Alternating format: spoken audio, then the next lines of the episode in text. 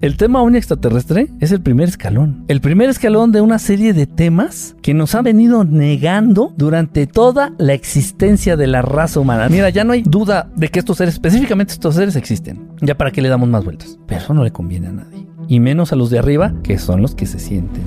Y sí, yo le ayudé a ese gobierno a montar toda esta parafernalia, a montar todo esto, y yo lo dirigí. Empezamos a hacer el llamado, Solin Salarra, viene la nave, se presentan poco a poco, de repente ya vienen cada vez las naves más abajo, más abajo, más grandes. Digo, no tengan miedo, no, no tenemos miedo. Entonces llega una nave, se pone sobre nosotros y lanza una luz muy bonita. Entonces me hablan a los dos meses, Kik, llorando. Pues al siguiente día se presentan la grabación que tomaron ayer, por favor. Hombres vestidos de negro, la grabación que tomaron ayer, por favor. Hola, ¿qué tal a todos? Están en un episodio más de Goose Podcast y el día de hoy me encuentro con mi amigo Enrique Estelar. ¿Cómo estás? Muy bien, muchas gracias por la invitación. Ya ansioso de que me invitaras, la verdad. Pues ahora sí que ya tenía ganas de que tocáramos los temas que hablas en tu cuenta de TikTok. Eh, y temas difíciles, la verdad, a mí me ha costado mucho trabajo eh, estar en la plataforma, crecer en la plataforma sí, de repente los temas eh, son un poquito sensibles, hablando de, pues de lo que hablo, de extraterrestres, de un poquito de conspiraciones, un poquito de todo esto. Ha sido difícil, la verdad, crecer en la plataforma. Eh, me han sancionado mucho. Pero traes mucha censura, ¿eh? Sí, traemos mucha censura. De hecho, eh, y lo juro, ¿eh? O sea, palabra, palabra de Boy Scout, que me porto bien en los en vivos, todos los en vivos me los cortan. Eh, me, quitan videos, o sea, sí estoy como que muy, así como que soy ovejita negra del TikTok. ¿Por qué será? No, pues yo me porto bien, yo... No, o sea, ¿por qué será? O sea, digo, eso es lo que vamos a hablar en este podcast, Sí, exactamente, o sea, eh, los temas, independientemente, bueno, pues se deben entender también este, los reglamentos, ¿no? De cada plataforma. Pero yo creo, por eso precisamente me dedico a esto, por eso me metí en estos temas, porque yo creo que es importante de pronto para la gente que se acerque a estos temas, que sepa de esto porque hay mucha mentira detrás y a través de esta mentira hay mucha manipulación. Entonces, eh, y, bueno, se puede llegar a pensar, ¿manipulación de parte de quién? Bueno, pues por aquellos que gobiernan el mundo, aquellos que se dicen, eh, los que se creen dueños de la raza humana, y, y, mienten, mienten, mienten sobre estos temas, específicamente sobre estos temas. Entonces, pues bueno, que la gente se acerque a la verdad, que la gente sepa la verdad, eh, hablando del tema extraterrestre, que no es todo lo que nos han mostrado en las películas, que nos han dicho que nos alejemos del tema extraterrestre, que porque puede llegar a ser peligroso, hazme el favor. Yo desde, pues desde muy niño, desde cuatro o cinco años, recuerdo que tenía cercanía con seres raros, en ese entonces yo no sabía si eran extraterrestres o qué eran. Desde los cinco años a la fecha. No te digo que los veo diario, me echo un café y un, pastelito con ellos. No, pero sí tenemos contacto. La gente con la que hemos tenido oportunidad de compartir estos temas. Eh, hemos ido a Colombia, por ejemplo. la gente que nos sigue allá. Tuvimos un avistamiento. Hemos tenido experiencias colectivas. Hemos tenido avistamientos con mucha gente. Gente que ya sabe que este tema es real. Gente que sabe ya la verdad gente que principalmente, uno de los objetivos principales que tengo es que le pierdan el miedo al tema ovni extraterrestre. O sea, no es lo que sale en, las películas. Que va a llegar el ovni, se va a poner encima de tu casa y te va a lanzar un rayo y dices, uy, no, si destruyó la Casa Blanca, yo que me espero. O sea, no va por ahí. O sea, realmente se han como enfocado a tratar de generar miedo con este tema. Y no debemos de olvidar que a través del miedo, el miedo es la herramienta favorita de control de las masas. ¿Desde cuándo empezaste con esta onda? Mira, eh, de toda la vida, de toda la vida he estado en contacto con este tema. Con extraterrestres, con ovnis, de niño veía yo cosas en el cielo y este, a mi mamá, oye mamá, ya va algo en el, en el cielo. Sí, sí, seguro, ya. Pon atención a lo tuyo. Sí, o sea, ¿qué te, decía que estabas loquillo? Eh, pues no loquillo, pero pues digamos que sí, paré varias veces en el psiquiatra. De niño, si yo veía una nave en el cielo, pues la veía, me quedaba así asombrado, veía tipo, ya sabes, tipo disquito metálico, lo veía, me asombraba, lo registraba, ahí quedaba. Pero yo no los estaba buscando, o sea, yo no era de buscar el cielo, ni de tratar de, yo no sabía ni siquiera qué era. De niño yo tuve muy poco acceso a televisión, al cine, a cómics, realmente pues éramos, este, de un nivel bajo económicamente hablando o sea, yo no tenía acceso a esas cosas. Yo no podía ni siquiera imaginarme que existía algo que se llamaban extraterrestres para, acabar pronto. Yo no sabía que existía Spider-Man. Algo así. Pues menos extraterrestres. Yo veía esas cosas y me llamaban la atención. Ya conforme fui creciendo, ya me fui adentrando un poquito más y ya fui entendiendo qué eran, cómo, cuándo. Me, me acuerdo que me acerqué a una revista, no recuerdo el nombre de la revista, que estaba ahí este, en casa de, mis abuelos y venía un reportaje de Salvador Freixedo, el, maestro Salvador Freixedo y quedé maravillado hablando de ovnis, hablando de extraterrestres. Dije, wow, o sea, hay gente que habla de esto de manera seria, hay gente que escribe de esto, hay gente que publica revistas de esto. Y ya de ahí fue la chispa para seguir adelante. Pero repito, yo no buscaba, no, ahorita ya los busco. Y, e invito a la gente y les enseño cómo acercarse al fenómeno, buscarlo, generarlo.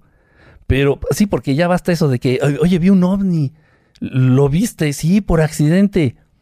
¿Y por qué no lo ves de manera consciente? O sea, cuando tú quieras. ¿A poco se puede? Pues, güey, llevo 30 años dedicándome a esto. ¿Cómo te voy a venir a decirte aquí? Sí, sí se puede. Se lo enseñamos a la gente. Le mostramos cómo puede hacer, cómo puede tener control sobre el fenómeno. Que quede atrás todas esas. ¿Ya a qué le llamas eso tú? Eh, uh, uh, ¿Suerte o a que ni quería que tú lo vieras? Pues, o, sea, sí hay una intención por parte, de, por parte de esos objetos y por parte de los tripulantes de esos objetos, hay una intención. O sea, el creer que todo esto es un accidente, o sea, resultado de un accidente, es como, o sea, ya no, ya no va, ya no va. Y es una manera también, aunque, aunque no, aunque no este, parezca muy, de manera muy directa, es una manera también de empoderar a las personas. Y, los ven como lejanos, los ven como algo diferente, como algo imposible, como algo inalcanzable. Y podemos tener control de la experiencia. Podemos hacerlo, podemos hablarle a una nave, podemos... Y la gente lo ha hecho, y la gente lo hace, y ahí están las redes, y la gente dice, oye, Quique, hice lo que me dijiste y apareció la nave. O sea, literal, así que baja o nomás la ves así. Depende. Es, depende, es como si yo te conozco, ahorita vamos caminando aquí sobre la calle, te conozco. ¿Qué onda? ¿Qué onda? No, la primera vez que te veo, oye, te invito a una chela acá en la cantina que está acá. ¿Irías conmigo? Pues no. sí genero tanta desconfianza. ah, no, no. O sea, no, no, no, te entiendo. O sea, es normal. O sea, se va generando un vínculo, como con cualquier amigo, como con cualquier persona. No son distintos, son seres inteligentes. La gente los trata como perritos. Entonces ven la nave y, ¡ey, ey! O sea, espérate, no tienes que gritarle ni hacerle seña de... O sea, lo que vaya adentro tiene inteligencia. Denota inteligencia. Y, la gente los ve como animalitos, como mascotas, como... o como algo peligroso. Romper con esos estigmas, romper con esos paradigmas, romper con todo eso, ¿no? Otra cosa. Eh, oye, ¿sabes qué? Estamos organizando, no le quiero tirar el negocio a nadie, pero bueno, estamos organizando una salida para ir a ver naves allá a tal zona específica. Ajá, a Teotatatata. y vamos a ver ovnis allá. Ok. ¿Y para qué vas hasta allá? Ah, es que allá se ven, güey. Pero yo los veo en mi azotea. ¿Para qué vas hasta allá? Bueno, ya hay intereses ya de compañeros y conocidos, ¿no? Ese ya es otro rock and roll.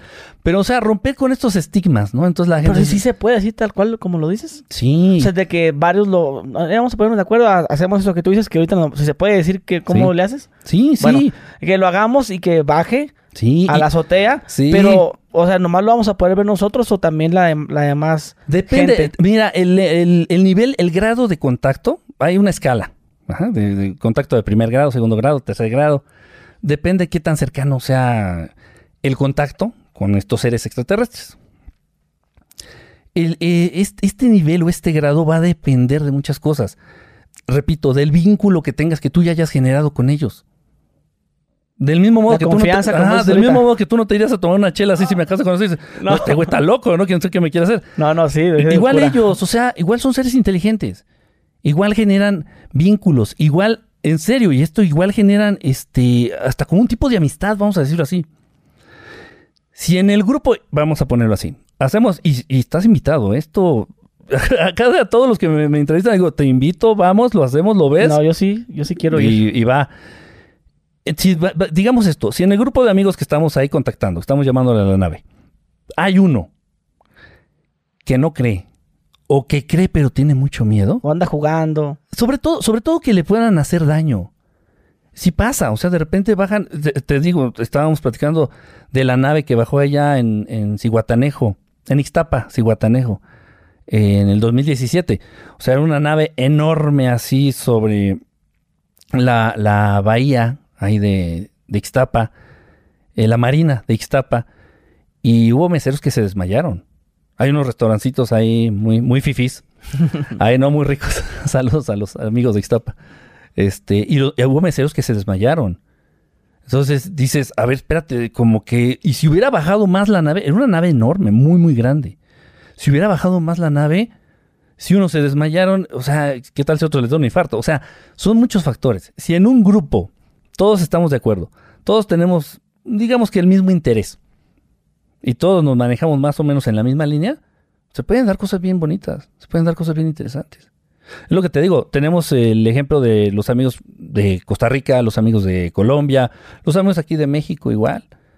Y nos reunimos todo un grupo de personas, 20, 30 personas, con la misma intención, con las ganas, con la curiosidad. Se vale ser curioso, ¿eh? Y, y pasa. Y pasa, y, A ver, y a- se muestran. cuéntanos una anécdota de alguna vez que hicieron eso. Pues la de Colombia estuvo muy bonita. ¿La de qué? Colombia. ¿Tú fuiste? Sí, sí, sí. Ok. O sea, ¿Cuántas fuimos, personas eran? éramos como 30, 25, 30 personas más o menos. Y todos iban sobre el mismo objetivo. Todos, ajá, o sea, fuimos a una conferencia. Pero ¿cuál, perdón, ¿cuál era la intención? De a ver qué tanto podían bajar, se podía hablar con Ver ellos. una ¿o qué? nave, ver una nave. Tal cual. Ver una nave. O sea, muchos me dijeron, este, yo nunca he visto una nave. Yo sí creo, Kike, me pasa mucho eso. Yo sí creo, pero yo nunca he visto nada. Ah, caray. Bueno. Entonces fuimos a dar ahí una plática, una conferencia. Al siguiente día, a la gente que asistió a la conferencia la invitamos a hacer un este evento ahí en un parque, no me acuerdo cómo se llama, allá en, en Colombia. Entonces fuimos al parque, nos reunimos ahí en el parque, como en la tardecita, a las 5 o 6. Y yo les dije, le digo, apóyenme, ayúdenme, vamos a hacer esto. Vamos a, ah, ojo, no les cobré, ¿eh? No cobro. Y ya les dije, vamos a hacer esto, ayúdenme a hacer esto, échenme la mano. Vamos a hacer este mantra, vamos a decir estas palabras, vamos a poner las manos así, ta, ta, ta, ta, ta. Pues yo creo que han de haber pasado unos 10 minutos, 15 minutos. Y ellos con una energía y con unas ganas de decir, vamos, vamos, hoy es el día que voy a ver esta nave, mi primer nave.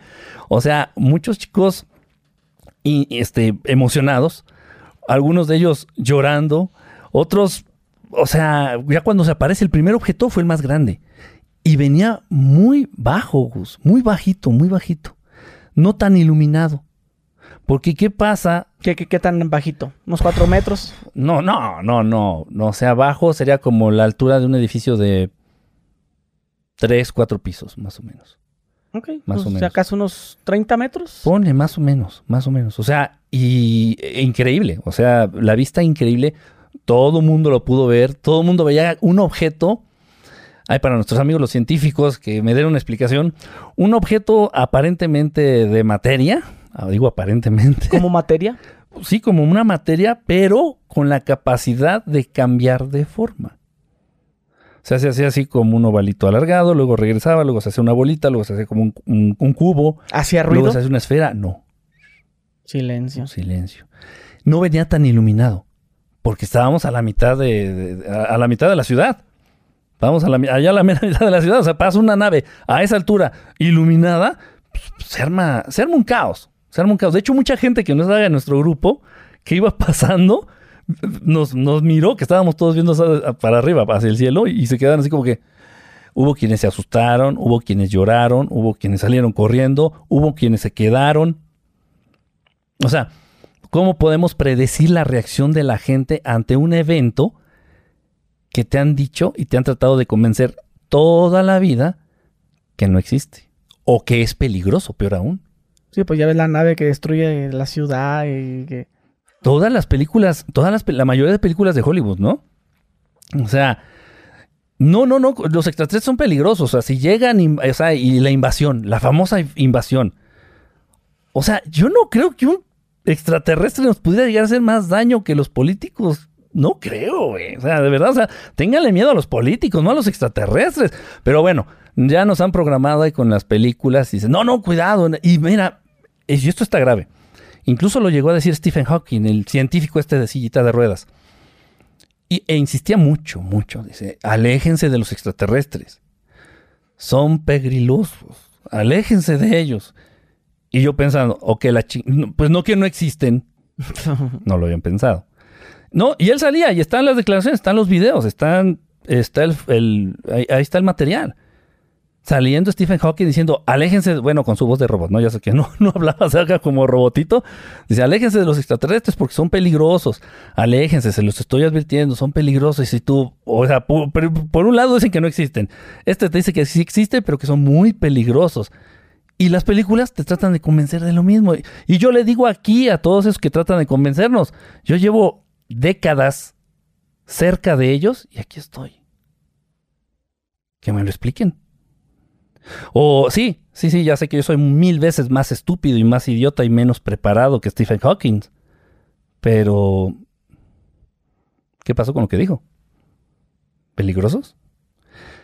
Ahora, hay que ser justos. Es, es igual que con los humanos. Dice por ahí una ley que como es arriba es abajo en tu cuadra, en donde vives, en tu cuadra. No toda la gente que vive en esa cuadra es de buenas intenciones. Hay unos más canijos que otros. Entonces con los extraterrestres es lo mismo. Sin embargo, ahí en la calle en donde vives, la mayoría son buena gente. La mayoría. Porque dice por ahí que somos más los buenos tengo fe en creer eso, ok. Somos más los buenos. Ok, sí, pero es igual con los extraterrestres, o sea, ni todos son malos, ni todos son buenos. Y sí, son más los buenos. Esa es la verdad, esa es la realidad. No, no, no, no, no vayamos, no tratemos de, aterrizarlo en, planos o en lugares donde no podamos entender o en donde no nos dé la, la razón o el sentido común. Es, muy similar, repito, son seres inteligentes. ¿Qué distingue a un ser inteligente? El libre albedrío. ¿Qué es el libre albedrío? Pues esa capacidad que tenemos todos y cada uno de nosotros de hacer lo que se nos da nuestra gada gana. Se acabó. El extraterrestre también tiene libre albedrío. O sea, no es lo que tú quieras que sea, no es lo que el gobierno de otro país diga y decida que va, lo que van a hacer. Nada más. Oye, ¿y, por qué se dejan ver? Por algunos. Te digo, porque no podemos eh, tener conciencia o noción de la respuesta que va a tener la, la, mayoría de la gente. Pero ellos qué ganan? Un ser ya evolucionado, un ser ya un poquito ya más, con una conciencia, un nivel de conciencia un poquito más elevado, entiende que la razón de la vida es ayudar. Y tenemos a un montón de, de, cantantes, actrices de Hollywood, gente famosa, con mucho dinero, mucho, mucho, mucho, mucho dinero, ¿Qué hace sus fundaciones. Y mucho dinero puede llegar a pensar, dice, ah, no, lo están haciendo para no pagar impuestos. No, va más, o sea, ya nomás se están cagando dinero. ¿Tú crees que se quieren ahorrar el millón que les van a cobrar de impuesto? O sea, de verdad llega un punto en donde puedes tener toda la lana del mundo, pero te puede llegar ese vacío. O puede llegar el punto en donde puedes tener todo el conocimiento del mundo, O sea, ganarte el premio Nobel y ser el más chingón y reconocido dentro del ámbito de la ciencia y llegarte ese vacío. Bueno, entonces, ¿qué? Si a mí me dijeron que la vida trata de ser exitoso, y exitoso es pues ser reconocido, tener tus diplomas, tener cierto poder adquisitivo, tener también cierta posición económica. Ya la tengo, ya superé todo eso, pero no, no. Ok, entonces ellos, un ser ya de una conciencia más evolucionada, entienden que no hay cosa más bella que ayudar. Exactamente. En serio, entonces dices, pero ¿y ellos qué? ¿Qué quieren? ¿Qué? Ayudar. Se acercan, se han acercado a mí la mayoría de las veces veo la nave. Estas que les hablamos. Llega la nave, me quedo viendo y de repente empieza a recibir un mensaje. Acá en la, en la cabeza. Acá en la cabecita. Y tú, ah, caray. Te empiezan a decir cosas, mensajes. ¿Qué te decía? A veces me dicen cosas muy personales. ¿En español? Sí, sí. Bueno, en español sí. Es un lenguaje universal, es el lenguaje telepático. Por ejemplo, si la lengua que tú mejor manejas es el inglés, el mensaje tú lo vas a recibir en inglés. Si la lengua que mejor manejo es el español, el, el- eh, lo escucho yo en español. ¿Una voz? Una voz que no es misma la voz. tuya. No, una voz que no es la tuya. Ok. Una voz que no es la tuya. A veces pueden ser imágenes. Flashazos de que... No, eh, a- en, tu, en tu mente. O sea, así como si te pasara, como si te pasara una, una diapositiva en, la, así en el cerebro y tú, ah, ching, pues, vi esto y vi esto, vi esto. Y de cosas que de verdad sí me han pasado. O de repente mensajes, información que te puede ayudar a salir adelante de algo que estás viviendo en ese preciso momento. Dices, oye, qué padre, o sea, gracias. A mucha gente ya que llega a ese nivel de contacto, y, y repito, esto no es de los elegidos, esto no es de los contactados, esto lo puede hacer cualquiera. Por eso les cago a muchos.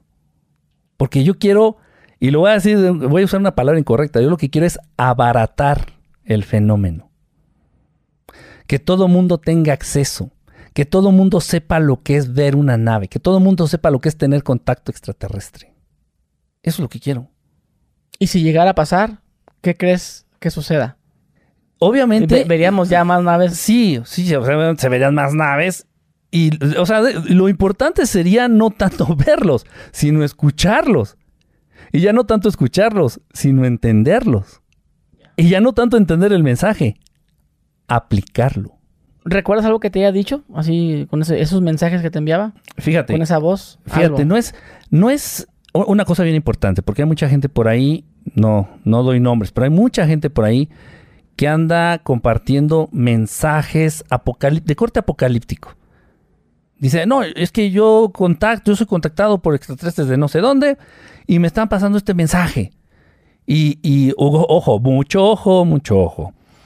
Cuando son mensajes de corte apocalíptico, quiere decir que tal vez no estás contactando con seres Ya. buenos.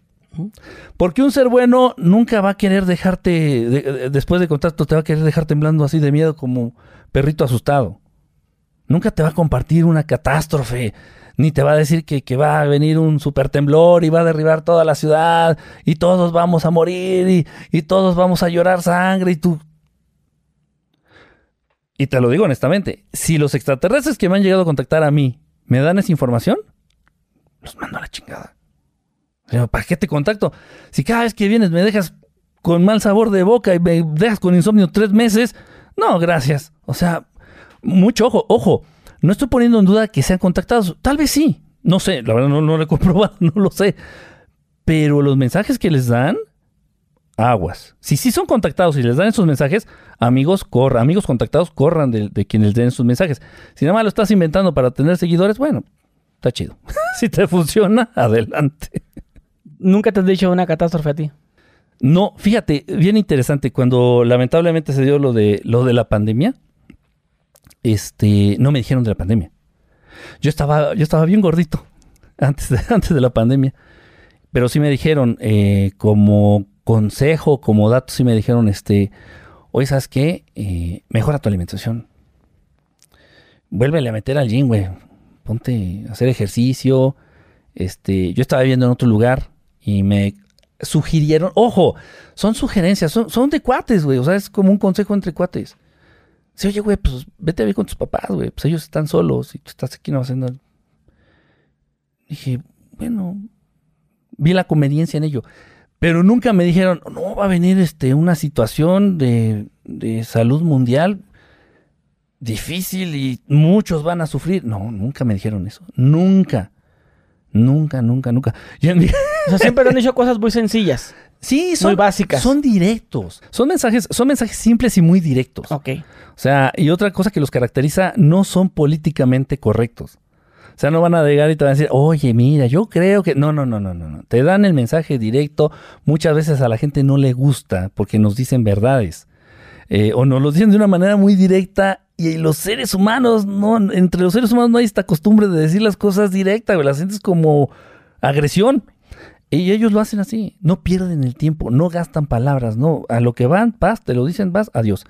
Entonces digo, con la situación esta de, de, de la, lamentablemente de la pandemia, pues ellos me, me dijeron qué hacer. Mejora tus hábitos alimenticios, métele al ejercicio, este, mejora, mejora tu higiene personal, no sé qué quiso dar a entender con eso, pero bueno, mejora tus hábitos de higiene eh, y también que, que me fuera a vivir con mis papás. Mis papás estaban solos antes de que llegara todo esto. Dije, bueno, ¿qué puede ser? ¿Qué estaba haciendo cuando te lo dijeron? Estaba lavando ropa en, en la azotea. Sí, o sea, estaba lavando ropa, no, no estaba en un lugar especial ni. No, y de repente sientes la nave. O sea, de repente siento la presencia de la. Se siente la energía, se siente algo en los oídos, se siente. Es una sensación. Ya llegamos. a- Sí, de cuenta, y entonces ya volteo, busco y digo, ah, ya los vi, ya los vi. ok, pero tú ves la nave y se, com- te comunicas con ellos Ajá. telepáticamente. Sí, sí, sí. Tú nunca has visto al, al este, al Sí, extraterrestre. Sí, sí, sí ¿Cómo, he cómo es el sí extraterrestre? Hay muchos, hay muchas razas. Hay muchos Físicamente. A ver. Mira, de los primeros que vi cuando era niño, que te digo que yo no sabía que eran extraterrestres, yo pensé que yo pensaba que era normal, que era, no sé, tipo, en mi mente, yo no sabía que era un holograma, repito, tenía 5 o 6 años. Seres humanos transparentes, como tipo fantasma, holograma. La silueta de una persona, pero blanca. Un ser humano, un ser humano, Pero luminoso, un totalmente ser blanco. humano luminoso, Sin apariencia ojos. humana. Sin ojos, sin boca. No, sí, sí, de apariencia humana, 100% humana, pero te hablaban y no movían la boca. Entonces, yo viviendo con mis papás, vivíamos todos en un cuarto, mi familia vivía todos en un cuarto. Entonces, eh, generalmente pasaba en la noche, ya mis papás dormidos, mis hermanos dormidos, y Y yo así, andaban afuera. con los ojos así, y se, se manifestaban, se empezaron a, manifes- a manifestar. Y yo sentía algo físicamente, a la fecha lo sigo sintiendo. Una sensación muy extraña, que principalmente pega en la espalda, en la columna vertebral. Como cierta, como cuando se pasan una pluma de ave así por la así sientes el Las así, ñáñaras. Ajá, me dan las ñañaras, me pongo chinito y me pasaba de niño, pero súper intenso. Y yo decía, ay, no, no, no, ahí vienen estos, no, no, no. Y empezaba a sentir eso. Y se manifestaban. Y me decían cosas. Me decían cosas y yo, ¿qué quieren? ¿Qué, qué? No, no entendía nada. Bueno, se lo platicaban mis papás, bueno, ya. el, el via crucis de, de mi hijo está loco. Ya, bueno, esa fue la primera vez que los vi completamente humanos. Ya un acercamiento ya cercano, cercano, involuntario, fue por ejemplo con los famosos grises. Los extraterrestres chaparritos de ojos grandotes, cabezones. En, en el cuarto, en la habitación donde vivía con ya... La, la piel de ellos, ¿cómo era? Igual también brillosa. No, no brilla. No, no, no, no, los grises no brillan. O sea, no, no. ya eran como, como un due- duende, algo no así. emanan luz. Ponle como un duende. Ponle la Como, piel. algo así como de las películas de Harry Potter, tipo. La piel se les. Ándale, haz de cuenta. Haz de cuentas. La piel se les ve como si fuera piel de delfín. Ok. Color mm, delfín, un poquito Ah, o sea, verde. ¿Y, qué- y qué te dijeron? No, no, esos no dijeron nada. O sea, esos estaba yo viviendo en casa de mis papás. Estaba yo cursando, ¿qué sería? La secundaria, más o menos. Andas como en tus 13, 14. Ponle. Era una este, época de vacaciones. Era- eran vacaciones. Yo me dormía en un primer, pi- en, en un primer piso. Y había una ventana grandota, grandota que daba hacia, hacia un patio y otra que daba hacia la calle. La ventana que daba hacia el patio, ahí. O sea, de repente, ya para dormirme, llega una luz, empieza a, alumbrar así, fuerte, fuerte, fuerte. Y yo, ah, chinga, pues ¿qué será? ¿Será un helicóptero? No, el helicóptero haría ruido. El avión no se puede frenar a la mitad del cielo. En ese tiempo no existían drones. No, pues no sé qué chinga. Ya es la curiosidad. Dije, a ver, decido levantarme, ¿no? Muy valiente. decido levantarme. Ya no pude. Y así. Ya no puedes, no te puedes mover. La famosa parálisis corporal. ¿Qué es? No sé si sea un rayo, no sé si sea un arma. No Ah, sé si- eh, eh, ellos lo, lo- Sí, ellos te lo mandan. No sé si sea una capacidad psíquica mental que ellos tengan. de, A ver, te engarrotas y ya no te mueves. Pero no te mueves. Estás ahí de que... O sea, que no saque su teléfono, verga. ¿Eh? No, sí, sí. Y, y, o sea, yo ahí privado y las lágrimas escurrir. Yo, ¿qué ching... ¿Qué está pasando? Yo ni idea. Y la luz todavía ahí en la ventana. Y ya de repente has hecho la mirada. Los ojos sí los puedes mover. Echas los ojos para abajo, veo así hacia mis pies. Y una sombra así de un mono acercándose. Y yo, no, no, así. Ahí te lo juro, ¿eh? Dije, ay, aquí ya me... Aquí ya quedé. Se quedó ahí, no se acercó. Me le quedé viendo se alejó de un closet. Haz de cuenta como si saliera del closet. sale del closet, se vuelve a echar para atrás. Pero traspasa el closet. Sí, sí, sí, sí. O sea, yo vi como que salió, del- en ese entonces yo dije, salió del closet. Sí, como el Gasparín. ¿Se das de cuenta? Sí. Entonces atravesó el closet, se va otra vez, se echaba en reversa. Ya poco a poco ya empieza a recu- recuperar la movilidad. Poco a poco, poco a poco ya después la luz ya se va. Eh, bajó la temperatura de la, de la habitación. O sea, se sentía frío, se sentía frío. Mis papás a dos metros de donde yo estaba, en la habitación de al lado. Y yo sin poder gritar. Yo, "Eh, no, no se puede, no se puede gritar. O sea, quien lo ha vivido sabe la frustración que es así de, hijo, Total, ya se fue, se fue la luz, ya pasó la experiencia y ya me, me, me ruedo así, me doy al suelo y me levanto y llego con mis papás. Oye, ¿qué tal, tal, tal, tal? En fin. Pero Vol- volvemos a lo mismo. es muy frustrante vivir esto y de pronto querer compartir. Y más en esos años. Más en esos años, porque ahorita es lo que le digo a la gente, de verdad, deberíamos de, de repente satanizamos a las, a las redes sociales, pero gracias a las redes sociales tenemos a Gus Gris y otros más que de verdad, o sea, eh, vale mucho la pena. Si ustedes saben usar las redes sociales, es padrísimo, porque tú ya puedes hacer un nicho. Entonces tú ya conoces gente y lanzas ahí tu pregunta en el Facebook. Oigan, ¿ustedes quién, quién les ha jalado las patas a un extraterrestre? ¿Quién los ha abducido? ¿Alguno de ustedes ha sido abducido? No, pues yo, no, yo, yo, yo, yo. Y empiezas a ver que hay gente que le ha vivido la misma experiencia. Y hay gente que ha vivido otras experiencias con otro tipo de extraterrestres. Y bueno, pues estos físicamente sí los tuve aquí cerquita, sí. No en esa ocasión. No lo has- nunca has tocado a uno, A esos no. pero a otros No, no, tocar no. No, ni tomar foto. sí. No las puedes enseñar. A ti sí. No al público. No. Ok, ¿por qué? ¿Por, ¿Por por qué? Bueno, no es la primera vez que lo escucho. Sí. Que la gente que ya tiene contacto con ellos, oye, pues hacemos un video, ¿no? Sácate, güey, ¿no? Porque hay que ser tonto, pero no tanto. Ok. Ya sabíamos por qué. ¿Ellos quieren que enseñes fotografías de ellos? A veces sí. A veces sí. Por ejemplo, la foto que pasó, eh, fíjate que en esa ocasión, en la segunda ocasión, esa fue la primera que te platiqué, cuando no me pude mover y que corrí al corto de mis papás. Llega la segunda ocasión con estos monos, los, se les conoce como los grises, estos chaparritos. Segunda ocasión, tenía yo ya, ya había teléfonos celulares. Tenía un teléfono celular así en la mano, platicando con alguien, precisamente de extraterrestres. De repente empiezo a ver la luz en la ventana. Yo, no manches, esto yo ya lo viví, güey. No manches, sí, sí. Y empiezo a decirle a la persona con la que estaba platicando, digo, creo que acaban de... A ver, espérame, porque esto se va a poner bueno. Traigo el celular, ta, ta, ta, ta. Y sí, ya de repente ya no me pude mover. Y yo con el celular en la mano, yo, oh, ya valió aquí otra vez. No vi nada. O sea, pero tenía el celular en mano. Entonces dije, voy a tomarle foto a la luz de la ventana. Dije, para que vean cómo es la luz de la nave extraterrestre. Y agarro y tomo la foto así, y yo bien contento. Ay, a huevo, ya tengo la, evidencia de la luz. Fíjate qué pobre. ya, ya tengo la evidencia de la luz. Digo, aunque vayan a decir que es el foco de la calle, no me vale. Yo sé que es de la nave. Y no vi nada. Sí, olió, olió raro, olió feo, bajó la temperatura, no me pude mover. Lo mismo, pero ya no tenía el, mismo terror que la primera vez. Ya pasa la experiencia, patá, adiós, ahí murió. Ya después dije, ya tengo la foto de la... Yo, yo emocionado con la foto de la luz del- de la ventana. Había dejado el dedo en apretado, entonces tomaron muchas fotos. No sé cómo se llama eso, ráfaga. Sí. Entonces dejé el dedo, mm, queriendo, sin querer. Se tomaron muchas fotos en ráfaga. Yo, "Ah". Tiempo después, una semanita después, voy revisando las fotos. Y aparece uno de estos monos, pero aquí, a esta distancia de mí. Aquí, así, viéndome. O sea, en lo que le una ta, ta, ta, le dabas, le dabas unas 45 fotos que tomaste y de repente, pum, ahí exacto, sale una. exacto. O sea, no salió en todas. No, no, no, no salió en una.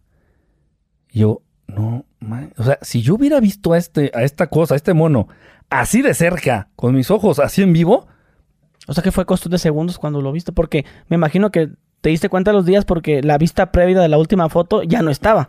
ajá. Y él estaba como entre medio de la ráfaga. Así, ajá, entonces vi, vi todas las fotos y dije, ah, se tomaron un chingo, pues a ver cuál es la mejor. Entonces me puse a ver todas las fotos, Y a la mitad, pum, ahí está. ajá, y sale esta cosa, pero se empezó a ver como unos brillitos. Esta foto sí la he hecho pública, esta está incluso ahí en mis redes. Esta no tengo problema para mostrarla. Estos, estos- A ver, es- aquí, aquí está. es tan famosa esta, es- es- o sea, mira, ya no hay duda de que estos seres, específicamente estos seres existen.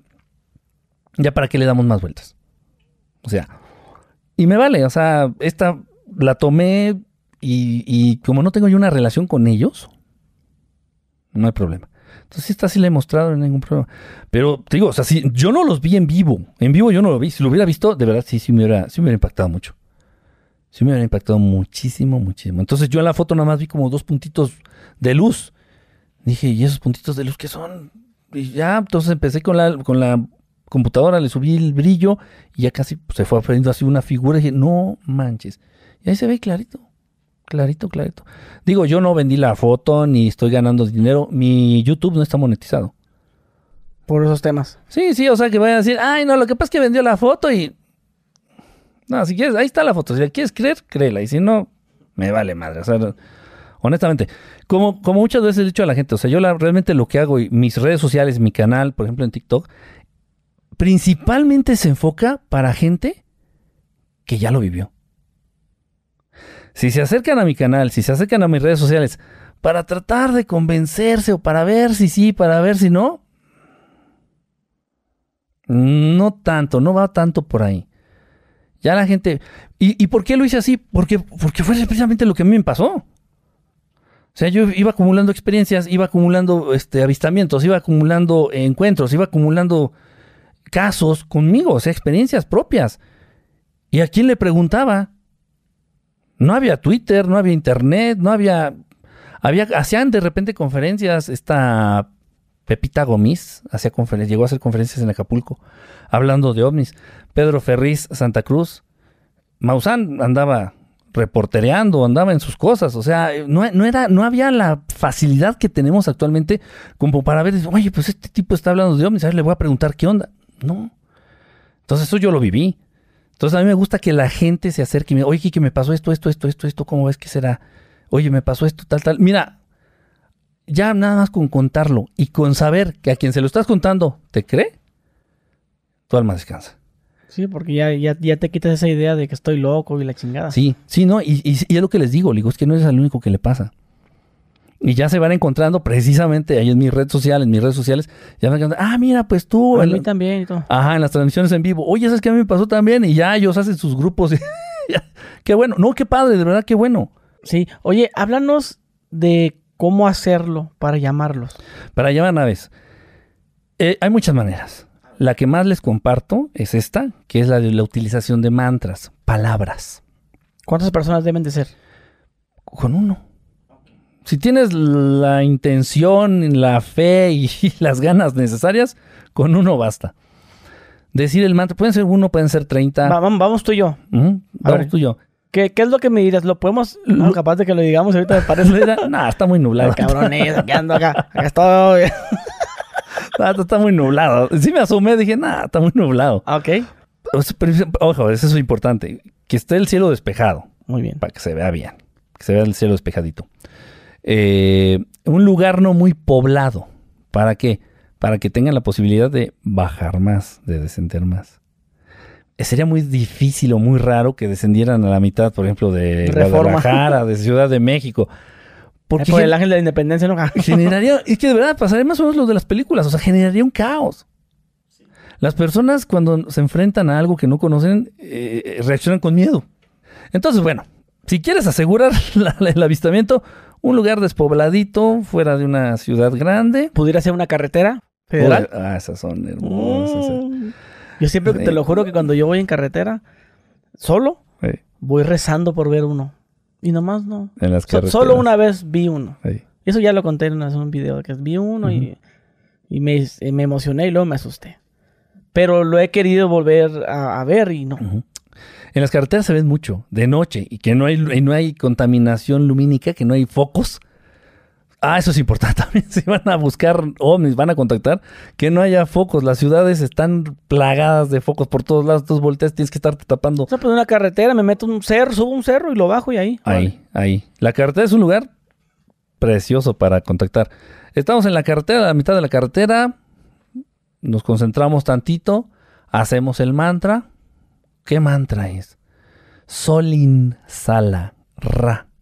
Solin Salan Ra. Tres palabras. Solin, sala, como la sala de tu casa, ra. Solin, sala, ra. Cada quien lo dice como quiere, ¿eh? Tú lo puedes decir en, tono de cumbia, yo lo puedo decir así como, como tú lo que... ¿Cómo se dice aquí que eh, la entonación y como que tú le quieras dar? ¿Qué, ¿Qué, es eso? muy personal. Este mantra se dice que fue compartido por hermanos extraterrestres con unos amigos españoles. Ya tiene mucho tiempo, ya tiene mucho, mucho tiempo esto. Llega a mí hace muchos años, y te soy honesto, yo en muchos de estos temas, en muchos temas que tienen que ver con ovni extraterrestre, he dudado. Y cuando llega este mantra yo, por favor, ahí lo dejo, ahí lo dejé. Y yo era de esos de que no, voy a, voy a ponerme atento. Este, esta semana pongo atento. Voy a ver mi ovni. Esta semana sí veo ovni. Entonces estaba buscando, andaba cazando ovnis. Yo no soy cazador de ovnis, yo soy llamador de ovnis. No soy cazador. Qué hueva, estar viendo el cielo. A ver si tiene suerte y a ver si viene y a ver si traigo la cámara y a ver si se puede. Ya no. Entonces, ahí lo dejé congelado el mantra. Dije, no creo. Ahí lo dejé, dije, eh, por si acaso, soy mucho de esa idea. Dije, puede ser que sí, puede ser que no. No me gusta rechazar ni aceptar nada así a la primera. Puede ser, eh, quién sabe. Pasaron años, pasaron como unos 5 o 6 años, y ya después alguien me comenta así, oye, ¿tú has escuchado lo del mantra? ¿Cuál mantra? Para hablarles a los extraterrestres. Ah, sí, yo vi un video y me empezaron a hablar de algo, de un programa, creo que salió en la tele, allá en España. Salieron unos tipos diciendo que, ¿en serio? Sí. Ah, no, no he escuchado nada.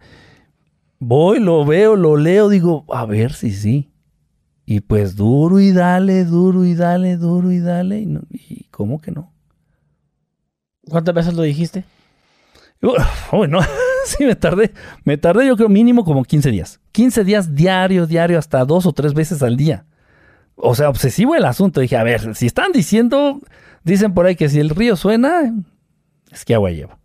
Dije, no, a ver, si, si dicen que le funciona, ¿por qué fregas no va a funcionar acá? Y lo hice, lo hice, me dediqué 15 días. Es lo que le digo a la gente. O sea, la gente agarra, se para así de repente en su azotea. Sol, insala. Ah, no vino nada, nada, esto ni funciona. es, es, como cualquier cosa. O sea, para aprender a andar en bicicleta, la primera vez que subiste a la bicicleta, nos, nos caímos, nos rompimos las rodillas.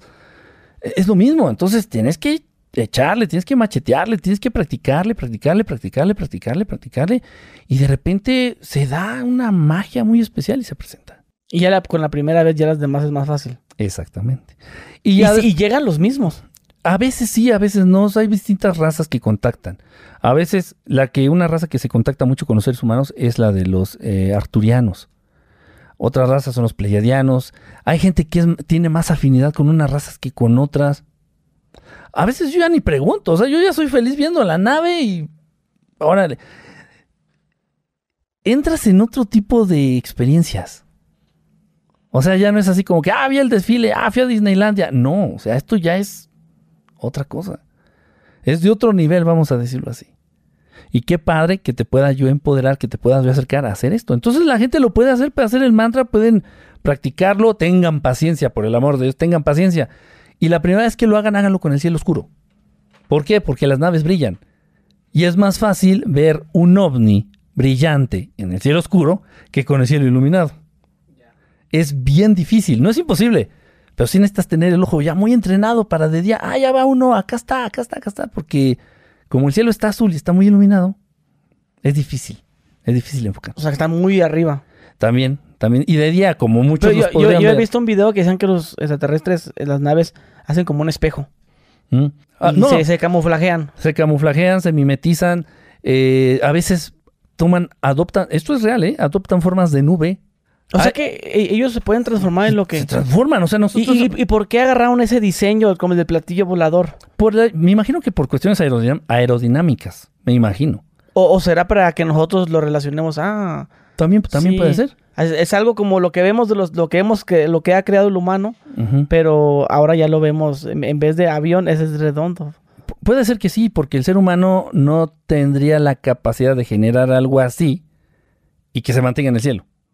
O sea, porque si fuera algo una luz así como que no, ah, es que chafa, mejor vamos a darles una figura que ellos lo relacionen. Ah. Y sepan que somos nosotros, tal vez también, sí. O sea, porque, porque había, ya había escuchado que antes, en los tiempos antiguos, las naves eran como, igual, como platillo volador, pero como un modelo más antiguo. No, se han cambiado. pero, ellos lo cambian, lo van cambiando, así como van cambiando los coches, como era más o menos parecido a los coches de aquellos, los años 40 o los años 30, ¿no? Sí, se ha cambiado. Se, han cambiado, ellos, los se han cambiado. Ellos tratan de, ah, bueno, pues así más o menos está su, tecnología, voy a asimilarla un poco. Y te digo, de niño yo eh, lo que más veía era ovnis metálicos, así de disco. Actualmente lo que más se ve son esferas plasmáticas, como de plasma, como si fueran de fuego. Esferas, así como esferas de energía, de 5, 8 metros de diámetro. Son las que más, con más facilidad puedes llegar a ver o las que más fácil puedes llegar a contactar. También siguen, siguen habiendo ovnis metálicos, pero ya ahorita es lo que está más, es lo más común, es lo que más se está viendo. Esferas plásmicas y grandes, 5, 8 metros de diámetro. Generalmente, si ahorita hacen el mantra, les apuesto, en, hay un 80% de probabilidad que lo que vean sea una esfera luminosa de plasma. Ok, bueno, entonces estamos tú y yo en una carretera, todo oscuro, no hay nada, hacemos el mantra, solamente una vez. O sea, tú, contigo llega la primera. No, hay veces, ahorita, ahorita. Hay veces, que, hay veces que lo hago una vez y llega.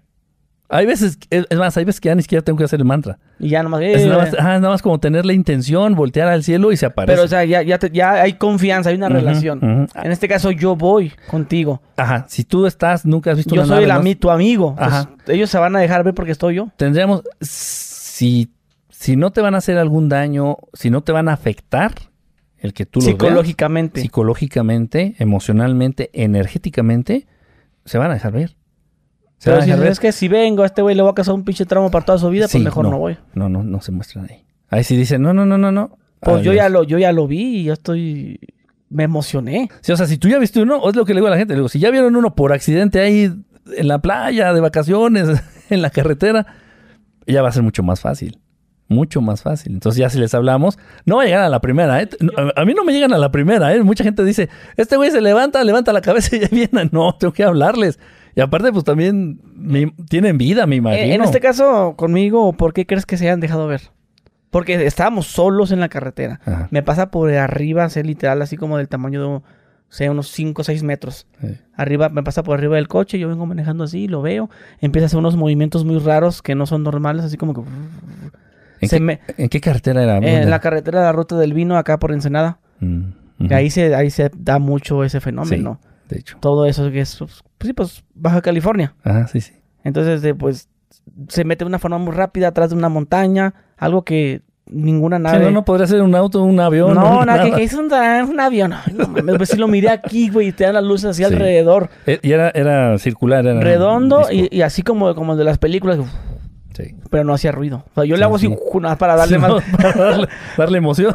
Yo, tenía música y le bajo la, música y a la madre. Y saco el teléfono, pero cuando lo saqué, él ya se había alejado. Y lo tengo el video. Ahí lo subí a YouTube.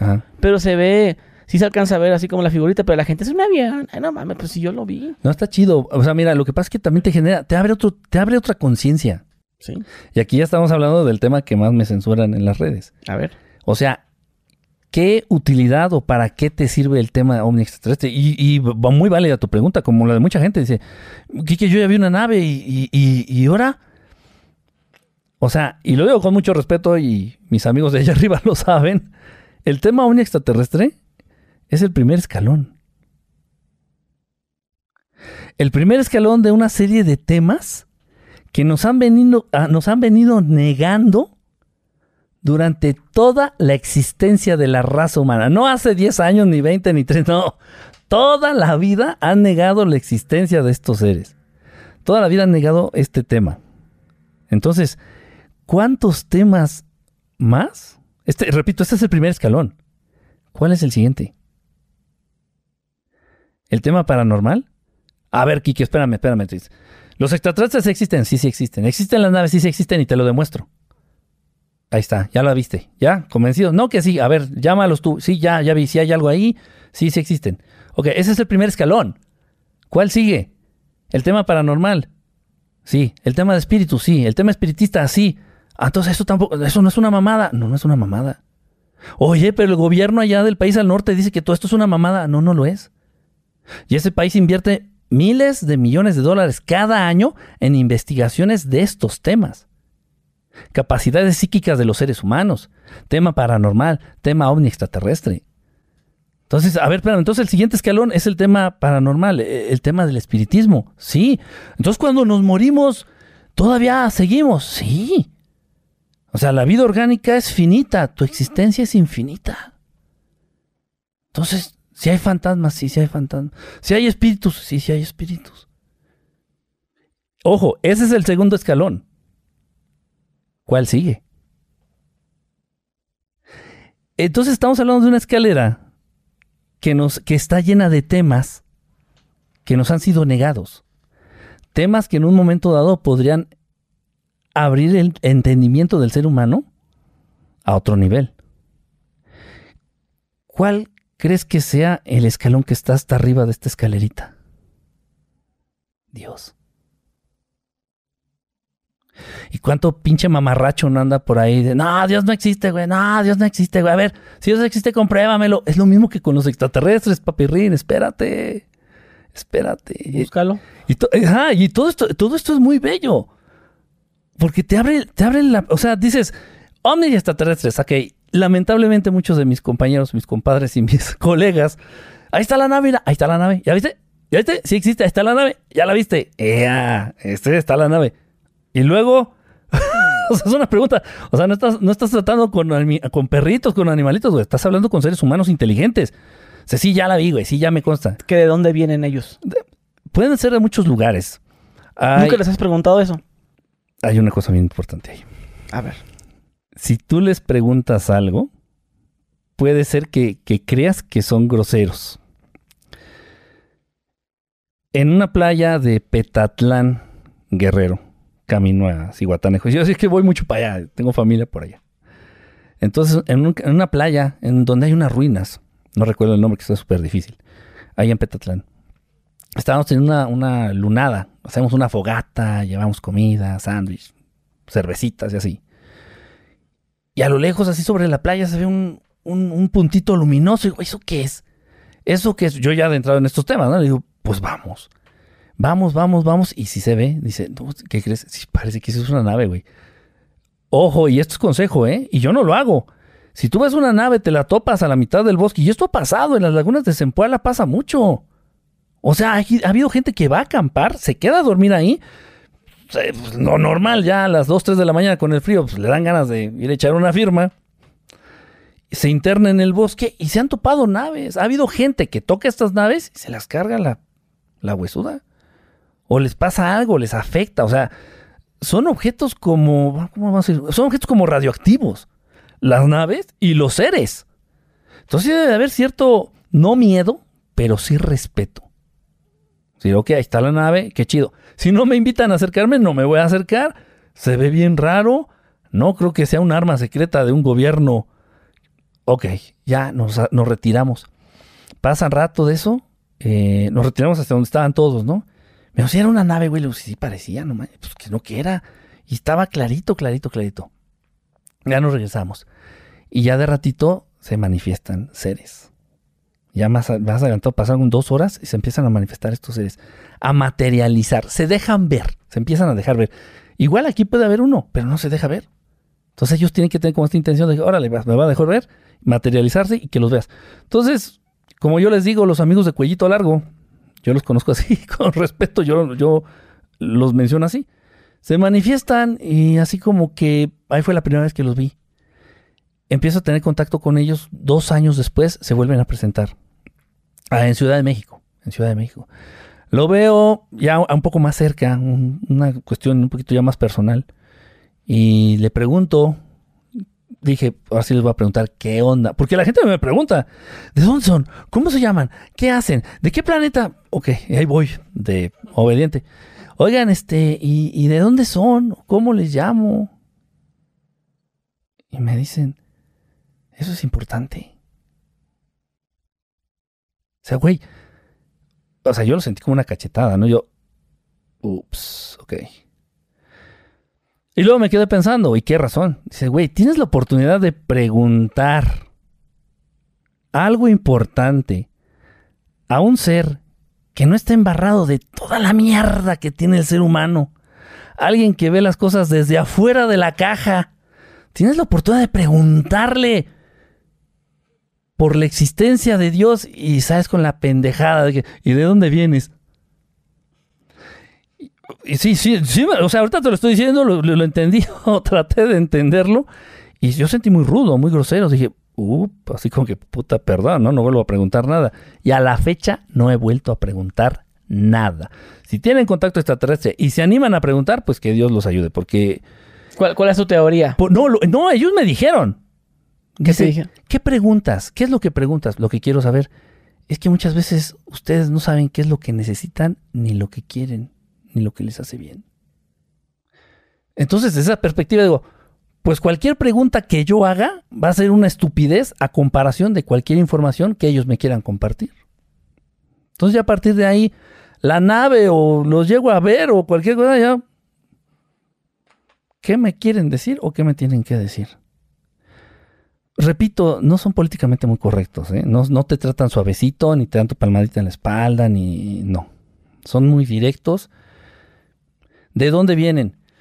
Ah, hay teorías que dicen que son intradimensionales, hay teorías que dicen que son que vienen del interior del planeta Tierra, que yo creo que hay mucha base para pensar que sí hay razas de seres inteligentes no humanos en el interior del planeta Tierra. Hasta fondo, hasta el núcleo. Sí, lo creo. Sí. o sea, el núcleo, a final de cuentas, fíjate, lo que nos ha dicho la ciencia tal vez no está tan errado, tal vez no sea tan equivocado. El núcleo que nos lo describen así como una masa caliente, así de pues es que sí, o sea, en el interior del planeta Tierra hay un sol, un sol chiquito, que es el que da calor y es el que da luz a los seres que pudieran vivir en el interior del planeta Tierra. Hay muchísimo espacio. O sea, si tú ves, si tú ves lo que es el planeta y, ves la profundidad del mar, la parte más profunda del mar apenas se alcanzaría a hacer la cáscara de una manzana. Y, y todo lo de, y todo lo de adentro, o sea, hay mucha posibilidad. Hay cuevas, hay cuevas donde se han adentrado investigadores, donde se han adentrado gente, donde han visto salir animales raros. En Australia hay unas cuevas entre Colombia y Venezuela, en Ecuador. Y me han pedido y me han invitado, que ven acá, pero hay muchas, hay muchas historias reales de investigadores que se han atrevido a acercarse a esas cuevas y bueno, pues no les ha ido muy bien. Ahora otra cosa también, eh, la cuestión de que están censurando los polos. Nadie puede sobrevolar los polos este, del planeta Tierra. ¿Por qué? Es muy probable que ahí, hablando de la teoría de la Tierra hueca, como se le conoce esta teoría, que hay una entrada, que es, que es como un hoyo en los polos del planeta. ¿Qué te lleva ahí? Que podrías, por el cual podrías tú acceder al interior del planeta. Entonces, y, no, o sea, no es, no es no, no hace falta creer ni no creer, simplemente métanse al San Google Earth y chequenle ahí, vean los polos y se ve ahí el parche que le pone, o sea, pero, pero ridículo, o sea, ya ni siquiera se esfuerzan en, mimetizarlo, en hacerlo así. No, ya le ponen un parche ahí, ya, que hace una carita feliz amarilla ahí, dices, oye, ¿por qué le tapan aquí? Y está prohibido, ¿eh? Está prohibido sobrevolar la zona. Ya sé que están saliendo teorías de que no, lo que pasa es que más allá de la Antártida este, están los otros continentes y no sé qué tanta cosa. Sí, hay, hay videos de eso. Sí, hay. Que hay otros países y... Están hablando mucho de eso. Eh, los verdaderos mapas, ¿no? Si esto fuera real, si hubiera más civilizaciones, eh, más allá del muro de hielo y todo eso, los de allá ya hubieran contactado a los de acá. Así de sencillo. Entonces, no, no va tanto por allá. Y aparte, si ellos están allá y nosotros acá y hemos vivido en paz, si es que existen, ¿qué necesidad de estarle rascando? Enfóquense en cosas importantes, en cosas que les dejen algo en la vida. O sea, no pierdan la cabeza ni se, ni se enfoquen tanto en ese tipo de teorías, porque lo único que van a hacer es confundirlos más y desorientarlos más, llevarte por caminos que no te van a llevar a nada, te van a ayudar a perder el tiempo y te van a confundir más. Entonces, ay, el tema de los extraterrestres, sí, ya te dije, entonces les hablamos, los ves y te ayuda a entender, repito, que otros temas también son reales. Te puedes acercar a estos temas, son reales. Y te digo, ¿y cuál es el último escalón? Pues Dios, entender la presencia de Dios. Dice, y, y, y, casualmente mucha gente me, pregunta y me dice, y a veces me señalan, es que tú crees en los extraterrestres, entonces no crees en Dios. Ya, chinga, que tiene que ver una cosa con la otra. Entonces, ¿usted quién, creo que, quién cree que creó a los extraterrestres? O sea, hasta, o sea, ve el grado en que de repente llega a ser el ser humano de necio. Incluso limitar a Dios. No, no, es que Dios nada más crea humanos. No, no, no, no puede Pues que en la Biblia dice eso. Mm, bueno, en la Biblia dice muchas cosas. es un tema complicado ese. Pero somos, somos su única creación. Dice, ajá, pero a final de cuentas también eso es otra parte. Es lo que te digo, el último escalón es Dios. Entonces, toda esta información, todos estos temas que han manipulado y que han tratado de manejar a su antojo, eh, nos lleva precisamente, nos confunde. El Dios que presenta en la Biblia, de verdad, si Dios fuera así, yo sería ateo. Un Dios colérico. Vengativo. Vengativo. Si está de buenas, te da. Si está de malas, te quita. Tiene consentidos. Tiene su pueblo consentido. Te cobra con interés ah, te cobra con intereses. Y si no le haces caso, te convierte en estatua de sal. O sea, y por decir nomás, algunas. Oye, no, no, no. A ver, espérame. Si el Dios, si el ser más perfecto, que debe representar la cosa más linda, más pura, más amorosa de lo que puede conocer mi conciencia, ¿es eso? Puta, no, mejor soy ateo.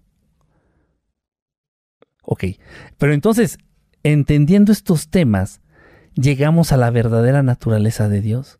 Si estamos diciendo, como hace bien me preguntaste, me preguntaste, oye, ¿cuál es la finalidad de que los extraterrestres se acerquen?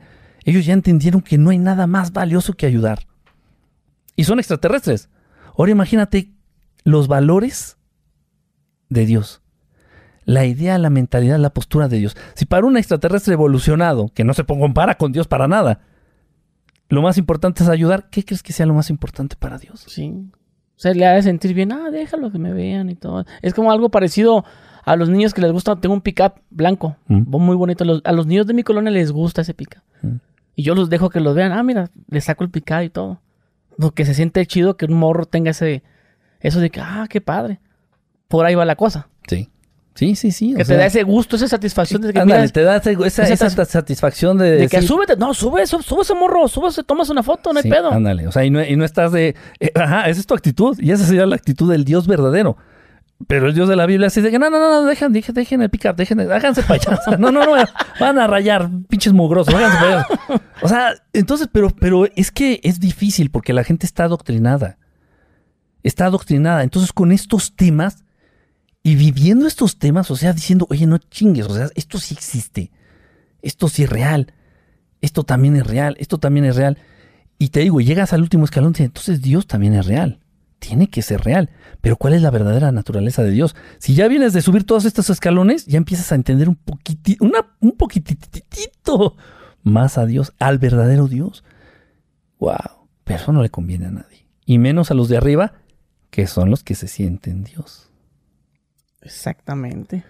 Ahí le ponen su ojito al billete y eh, de otras cosas que. Entonces, es muy, repito, y por eso me aferro tanto a estos temas. Y también, y ya no vamos, ya no, ya no le crean al borracho del paliaquete en la casa, no le crean, no, de verdad. Créanle al sagrado gobierno de esclavos hundidos. A él sí. Y ya salió a decir que sí, que tenemos naves y que tienen eh, restos de extraterrestres y que tienen, ya lo dijeron. Pero ¿cuántos años nos lo negaron?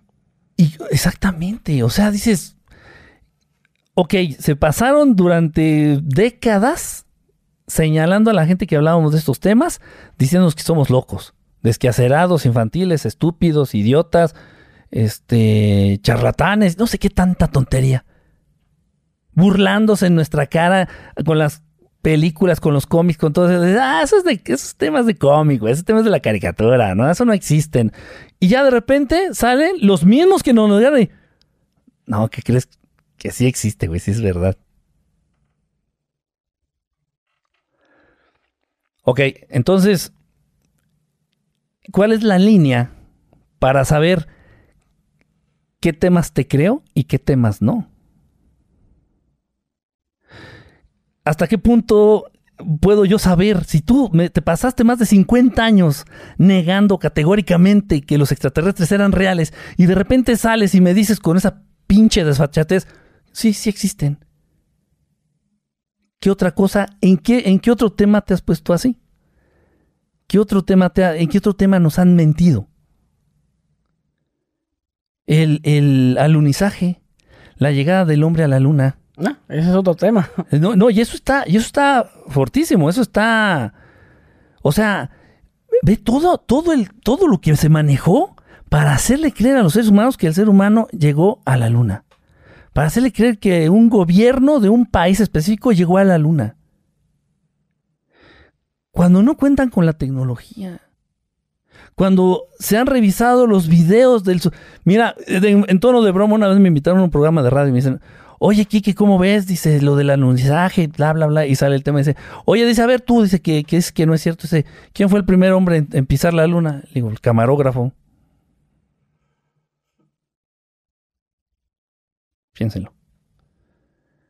Dices, y un montón de inconsistencias, de estupideces, de tonterías. Y ya como ya se cuenta con muchísima tecnología e inteligencia artificial, dices, a ver, en serio, y esto, esto, esto así lo, dijo la NASA. Ver, ¿saben qué? Prestendo las cintas donde aparece el alunizaje, donde se ve como el, el, hombre según pisa la luna, ta, ta, ta. Presten las cintas para analizar.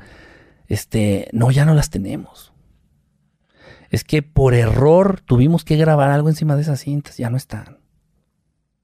Es en serio. Y hay gente que defiende a la NASA como perros rabiosos. ¿Les crees? ¿Crees que tienen?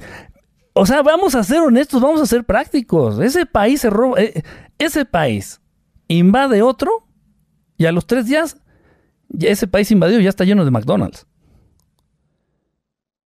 O sea, verdaderamente, ¿qué hubiera pasado si ellos hubieran llegado a la luna? Ya habría un Disneylandia, ya habría un McDonald's, ya habría un Burger King, ya habría un... ¿Para qué nos hacemos tontos? ¿Y por qué ya no regresaron? Ah, no, es que está complicado.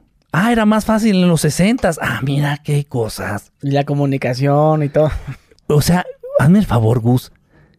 Eh, comunicándose de la Luna a la Tierra sin desfase de audio en tiempo real, con una señal muchísimo mejor que la que yo tengo actualmente en mi celular en cualquier elevador. Y ahí es donde se va la señal, justo ahí. o sea, y, lamentablemente, repito, pero es que también es un adoctrinamiento de muchos años. ¿Cómo no le voy a creer a la NASA? Ok.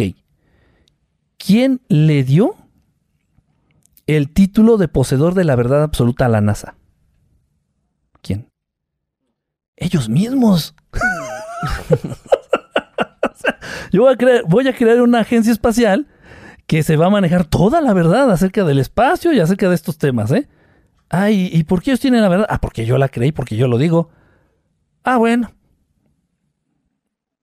y ellos mismos fueron los que negaron la existencia de los extraterrestres durante más de 50 años y de repente salen a decir que siempre sí. De un modo muy velado, de un modo muy pedorro, de un modo muy... Eh, ¿Y si has visto esos videos de que supuestamente los astronautas están como en una alberca? Sí, pues o sea, hay sí, sí, es, verdad. O sea, hay videos en donde de los trajes de los supuestos astronautas se ven salir burbujitas de, de aire. Dices, a ver, ¿Están en el, espacio o están en una alberca? Están... Esto lo, lo, desmintió Stanley Kubrick, el, director eh, de, cine, el, director del creador de Naranja Mecánica. Entonces el gobierno de ese país le mandó a hablar y él hizo su confesión. Dijo, ¿saben qué? Yo tengo que sacar esto de mi pecho tengo que confesar algo grave, un una gran mentira que se ha manejado. Y sí, yo le ayudé a ese gobierno a montar toda esta parafernalia, a montar todo esto. Y todo esto se filmó en un set de películas. Y yo lo dirigí. Y todo como, la, como, como acá el, astronauta acá brincaba. y, no, y dicen, ¿y por qué no hay estrellas en, en la luna? ¿Por qué no se ven las estrellas en la luna? Ves la, ves, desde la Tierra ves a la Luna y la Luna se ve, por decir algo, de este tamaño. Y en las grabaciones que ellos te ponen de la Luna, la Luna, el planeta Tierra se ve de este tamañito. Siendo que la Luna es muchísimo más, o sea, muchas veces más grande que la Luna. O sea, incoherencias, pero así bestiales. Pero, pero el adoctrinamiento, o sea, imagínate qué feo sentir que te, te parte el alma de haber creído una, una mentira. La gente no está dispuesta a aceptar ese nivel de burla. No, no, no. Y yo lo entiendo, y por eso se aferran. Dicen, no, tú estás loco, ¿tú qué sabes? ¿Eres astronauta? Gracias a Dios, no. Entonces, ¿tú qué sabes? Y lo mismo con mis amigos los pilotos, ¿eh? Tengo ahí algunos amigos pilotos que igual han tenido sus, encuentros, sus experiencias, pero pues no sé qué papelito firman. Sí, sí, no, tienen, tienen ahí prohibido. Sí, ya, cuéntame, güey, acá. sí, de hecho, pues he entrevistado de, de esos y sí dicen que, hay un acuerdo, que no puedes decir todo lo que veas arriba. Acá, he agarrado, sí, porque tengo un cuate, le digo, acá con unas chelas. Bien, pues, órale, mira, platícame, no, que de aquí no sale. No, no puedo. ya al decir que no pueden, está diciendo que sí lo han vivido. Y no vayamos lejos. El último, en el último este, avión en el que nos subimos, de México, Ciudad de México, a San José, Costa Rica, pues venían dos esferas al lado del avión. Así, a, los costados. Como escoltando. Sí, las veníamos viendo por, por, ¿Tú crees que el piloto no detecta eso? ¿Tú crees que los radares no detectan eso? Mientras no los molestemos, esperemos que no nos molesten. Y se hacen así como que... Y sí, o sea, ellos mismos lo dicen, no, no puedo hablar de eso. Ah, ya, al negarlo lo estás aceptando, ¿no? sí, sí, sí. Por favor. Entonces, tanta es lo que te digo, o sea, ¿hasta qué punto ya, ya perdió toda credibilidad? Tan se les está viniendo encima el tema, tan se les está viniendo encima. Ya la gente, ya mucha gente, tú lo puedes ver en las redes sociales. Un montón de gente, oye, Kiki, ¿sabes qué? Yo vi este, yo vi un ovni en la mañana, yo vi un ovni ayer, no, yo vi un ovni acá, yo vi un ovni con mi abuelita. O sea, se están dejando ver cada vez más. Cada vez más el tema se le está saliendo de las manos. Ya se le salió hace mucho tiempo de las manos. Cuando veías un ovni ahí de vez en cuando, allá en un pueblo perdido y la gente viene, sea, se vio una nave, se vio algo, se vieron seres, pues llegaban los hombres de negro. y, y sí existían, y existen. Actualmente andan de guardaespaldas de políticos. Pero sí existían. Y se dedicaban a eso. A ver qué pasó, qué, qué. No, hay que callar allá la gente. Vamos al pueblo. Llegaban, ¿sabes que ustedes no vieron nada? No, eso fue un satélite que andaba perdido y ahí muere. Y ya recaban, este, quitan este, evidencias y todo eso y vámonos. Sí, oye, este, vamos a volver un poquito al tema ese del alunizaje. Eh, entonces tú dices que el humano no, ni de pedo fe. A la luna no ha salido del... No, no, no ha salido y actualmente no tiene la capacidad de salir del planeta Tierra. De atravesar la atmósfera y todo. Sí, no, no, no tiene la capacidad de salir. Eh, aquí mucha gente se confunde. No sé, no sé hasta dónde piensan que, que llega a la atmósfera. A ver, vamos a aclarar temas. Los satélites se manejan alrededor de una altura de 400 kilómetros de altura. Ahí están los satélites. Yo, estoy diciendo que, yo no estoy diciendo que no existan los satélites. ¿eh? De repente se, se confunde la gente. No, esos allá andan. Y no sirven para el Internet. Dicho por Donald Trump y por otro presidente. El de aquí. Yo no lo dije. Este, o sea, otra mentira. Que, el internet satelital. ¿Cuál internet satelital? El único internet satelital es el que traen los pilotos en esos teléfonos. No sé si los has visto en esos teléfonos especiales que son carísimos. Ellos, niños, si usan, si usan internet y comunicaciones satelitales. Ustedes no. Pero bueno, ese es otro tema. está, está, Bueno, pues entonces hablando, del alunizaje no se cuenta con la tecnología para salir. Sí existen los satélites, están a 400 kilómetros de altura. Ahí sí llegan los seres humanos, ahí sí tienen la posibilidad y la capacidad y los medios y la tecnología para llegar. Pero salir de la atmósfera, mira, es más, Gus, hay una, hay una teoría que dice que los seres humanos, por ser considerados peligrosos, no tienen permitido salir de este, de este, de este planeta. Una raza y, esto compartido información por hermanos extraterrestres. Muchos hemos escuchado de los famosos reptilianos. Muchos de los famosos reptilianos. Ok, ¿existen? Sí, sí existen. Haz de cuenta una mezcla entre un cocodrilo y un tiranosaurio rex en dos patas, así, tal cual, de tres metros de estatura. Eh, sí existen. O sea, sí existen. Eh, y, y, bueno, aquí me pueden preguntar, y se vale, ¿has visto uno? Afortunadamente, de bastante lejos, y sí, pude ver que era un ser de apariencia reptil. ¿Cómo lo supe? Por la colita. Tenía como una cola. ¿En dónde están ellos? Tipo cocodrilo. No sé si vengan de un planeta. No, digo, nunca he tenido un contacto con un reptiliano. Sí, pero como, como habías dicho, ¿no? Que, tal vez están, se dice que están en la política. Sí, es que hay distintos tipos. O sea, si estamos hablando ya de reptilianos, reptilianos puros, que son la raza extraterrestre, que son 100% reptiles, ahí están. Que andan en naves y vienen tal vez de otro planeta, no sé exactamente de dónde vengan. Y existen también los híbridos reptilianos. Y esto es algo fuerte. ¿Por qué? Porque aquí ya estamos hablando de las razas, de las razas híbridas, humano-reptiliano. Muchos políticos y muchos eh, involucrados en altas esferas de poder se dice que son mitad humano, mitad reptiliano. Estos son los famosos híbridos reptilianos.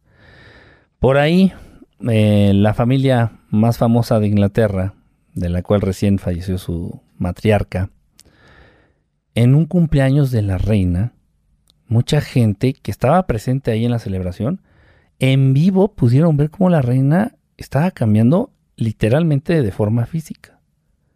Decía que la mano se le estaba poniendo como de color verde y se le estaban como alargando los dedos. Pero, no fue uno, dos o un chisme que corrió por el internet. No, no, no. La gente que estaba ahí presente. Este evento se estaba televisando. Incluso la gente atrás de la televisión dice, ¿qué, le está pasando? Muchos lo pudieron ver. Muchos lo pudieron eh, notar. Tanto que la casa eh, real en su página oficial, la familia real en su página oficial, puso un comunicado. Y, esto, y de esto hay evidencia, ¿eh? No es, no es fake ni fue este, manipulado. De esto está ahí documentado y existió. Entonces sacaron un, documento, un documento que decía, tal vez ustedes, palabras más, palabras menos, en resumen, decía, tal vez ustedes vieron a la reina en una forma a la que no están acostumbrados. Pero de todos modos ella sigue siendo su reina y es una buena reina. Tal vez ella no sea humana. A ver, espérame. ¿De qué estamos hablando? Esto, repito, esto fue en la página oficial de la familia real. Si lo buscan en San Google, lo van a encontrar. Lo suben, nos enteramos, vamos, le damos captura de pantalla y a los 20 minutos lo borran. Y oye, ¿no qué hicimos? Vas, vámonos, pum, a borrarlo. a ver, espérame, entonces, ¿esto es cierto? ¿Esto es real? Hay escritos, hay libros, hay manuscritos eh, que hizo esta, la princesa Diana, cuando viviendo allá eh, en el castillo de la familia real, ella hace estas declaraciones de que llegó a ver a la reina madre eh, caminar por los pasillos del palacio, del castillo, de una forma que no era humana. Estas declaraciones también las ha hecho Vladimir Putin. O sea, para hacer broma, ya fue muy pesada y como que ya estuvo muy. Ya, ya, ya, ya rebasó, ¿no? Para hacer broma. Entonces, yo no sé, nunca tuve el placer o el gusto de conocer a la reina de frente, cara a cara. Pero sí he tenido el placer y el gusto de conocer a algunos políticos, y no de Estados Unidos ni de Inglaterra, sino mexicanos,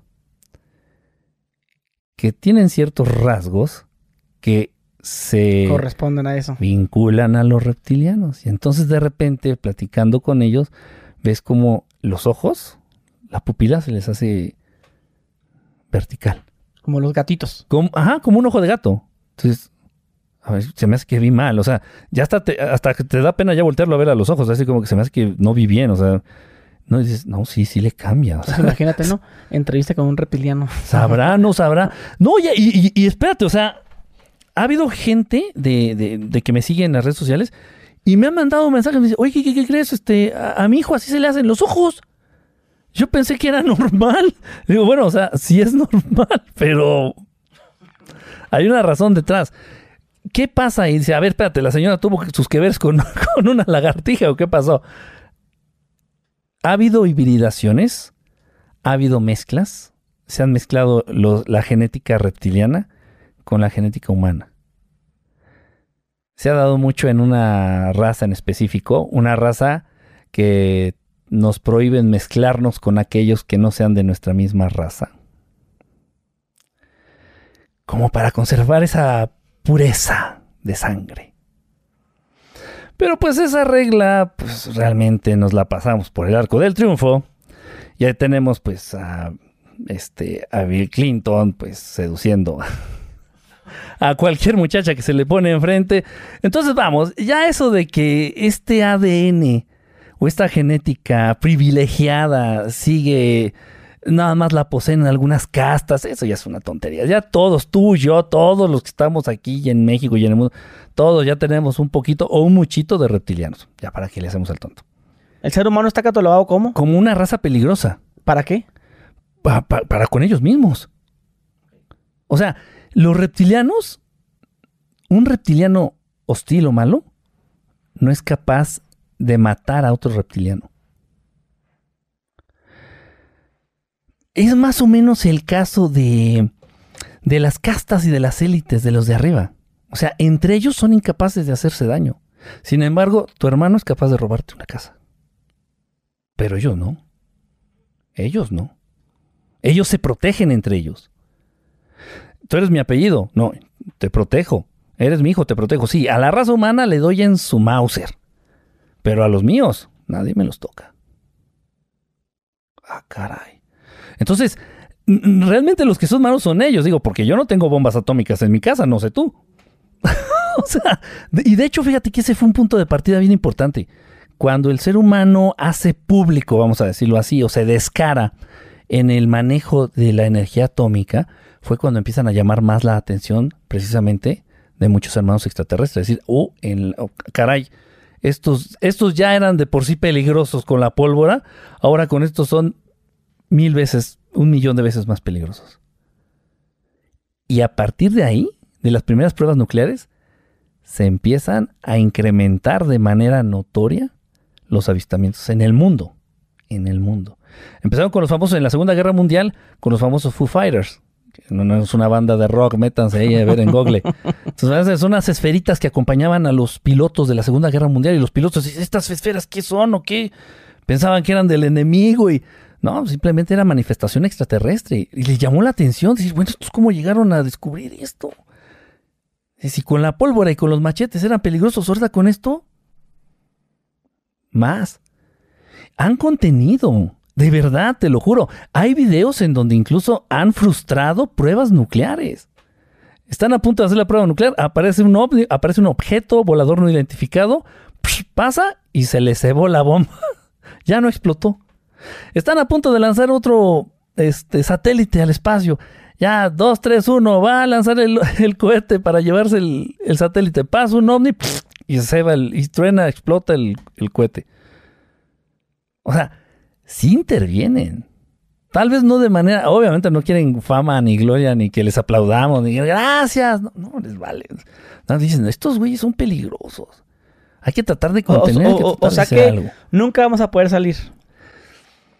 Sí, yo creo que sí. Sí, es que a mí se me hace raro que digas eso porque pues todo lo que nos han hecho ver de que las fotos en Marte y la chingada. No, y, no, hablando de eso, se han dado, o sea, y esto es real, o sea, se han cotejado fotos que muestra cierta este, asociación espacial.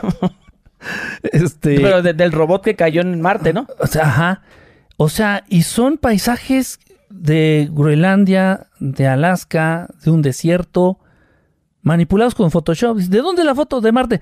Ah, píntala de rojo, güey, ponle tinte rojo. ¿De dónde es la foto de la luna? Ah, ponla así media azulita. Ah, un filtro. Sí, métele el filtro ahí azul, güey, para que la gente se la traiga. Y dices, a ver, espérame, a ver, a ver, a ver, a ver. Que salgan de la atmósfera y que tomen un video en tiempo real saliendo de la atmósfera. Que lleguen a la luna y que hagan una transmisión completamente en tiempo real llegando a la luna. Y sale en la televisión, ¿no? O sea... En el año 69. o sea, de verdad es, Y muchos con sus televisores en blanco y negro, ¿no? no, sí, mira, sí va a poder, sí va a poder el ser humano va a salir. Obviamente está dando un cambio. Pero va, a salir cuando, cuando ya se porte bien. Cuando se porte bien, cuando, cuando alcancen este nivel de conciencia. Cuando alcancen este nivel de conciencia de qué es lo importante. Lamentablemente ahorita toda la gente, lo que estábamos platicando hace rato, mucha gente, es, ¿qué es lo, ¿para ti qué es lo importante? ¿Para qué estás vivo? Ah, no, pues, pues, pues, pues para, para hacer dinero o para ser famoso. Quiero, quiero este, ser youtuber famoso, ok. ¿Y qué más quieres? No, dinero, ok. Muchas mujeres, ok, ya las tienes, ya todo. O sea, ¿para qué es la vida? ¿Para qué, ¿Para qué estás vivo? Estamos perdiéndonos en un mar de promesas superficiales que nos mantienen en una espiral sin sentido. Y yo atiendo, como psicólogo, llegan y me dicen, oye, ¿sabes qué? Es que de pronto ya le perdí sentido a todo. Ah, caray, ¿por qué? O sea, te estoy hablando de empresarios. Sí. De, mucho dinero, de mucho, mucho dinero, que pues, conocen prácticamente todo el mundo. A veces, ¿sabes qué? Es que ya no le encuentro sentido. No, pues échale ganas a su empresa, ¿no? O sea, tú no podrías pensar, échale ganas a la empresa. Tu este, familia, dinero, enfócate en... No, no hay algo ahí que falta, que falta. Y miren, no es coincidencia. Precisamente ya cuando con la edad viene la, viene la conciencia, viene la inteligencia, viene la sabiduría con la edad, precisamente por eso los viejitos se hacen más religiosos. Buscando eso. Buscando eso. Entonces se nos, de llenar ese vacío? Se nos va la vida, sí, se nos va la vida buscando dinero, buscando fama, buscando fortuna, buscando ser fuertes, buscando ser guapos, este, operándome las nalgas, operándome la nariz, operándome aquello, buscando esto, viajando, porque dicen que para eso es la vida. ¿Para qué es la vida? Y, estamos completamente confundidos, estamos completamente por otro lado. Y lo estamos viendo. Entonces se trata de retomar, de aterrizar. De aterrizar. dices, bueno, y, lo, y, lo, digo otra vez. Y sí, estos temas nos ayudan a entender. Dices tú, me preguntaste, y, oh, bueno, yo, ¿y yo para qué vi la nave? Ese día tu conciencia cambió. Sí. Porque si ya venía un pinche loco con un palacate en la cabeza y te decía, ¿qué crees si existen los ovnis? Ya no ibas a decir, pinche marihuana. No, a ver. y yo te digo, ¿y qué crees si sí existen los ovnis? ¿Qué otra cosa no existirá? El más allá. Oye, ¿y, tú crees que él sabía yo que iba adentro? Obvio. ¿Y que algún día iba a hablar de ellos? Obvio. ¿Y que ibas a tener el alcance que tienes? Y vas a difundir eso. ¿Y crees que me hayan ayudado de cierta forma? Sí. A darme más sabiduría. Sí, nos ayudan. Vamos a poner así. nos ayudan. Ah.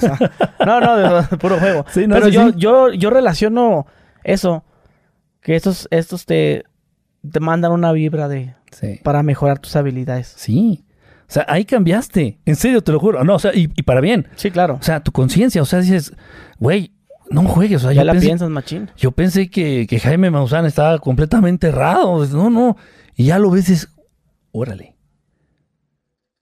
Ya de ahí tu vida fue otra. Y ya por lo menos tenías la apertura para cualquier tema decir, puede ser, güey. puede ser. Sí, que era muy negativo. Nada, no es cierto. Puede ser. Fíjate que la gente también es, es, un, es, una, es un tema que genera mucha, mucha depresión. Yo lo he visto, en, los pacientes lo veo. Genera mucha depresión el, el miedo a la muerte. El miedo a morirte. Digo, ¿qué pasa si las personas ya, ok, tú ya estás consciente que existen los extraterrestres, las naves, los ovnis, qué padre, qué, qué chido. Ahora, ¿qué pasaría si tienes conciencia de que existen los espíritus, los fantasmas y el más allá? ¿Sabes qué pasaría? Nadie le tendría miedo a la muerte. ¿Sabes qué pasaría si nadie le tuviera miedo a la muerte?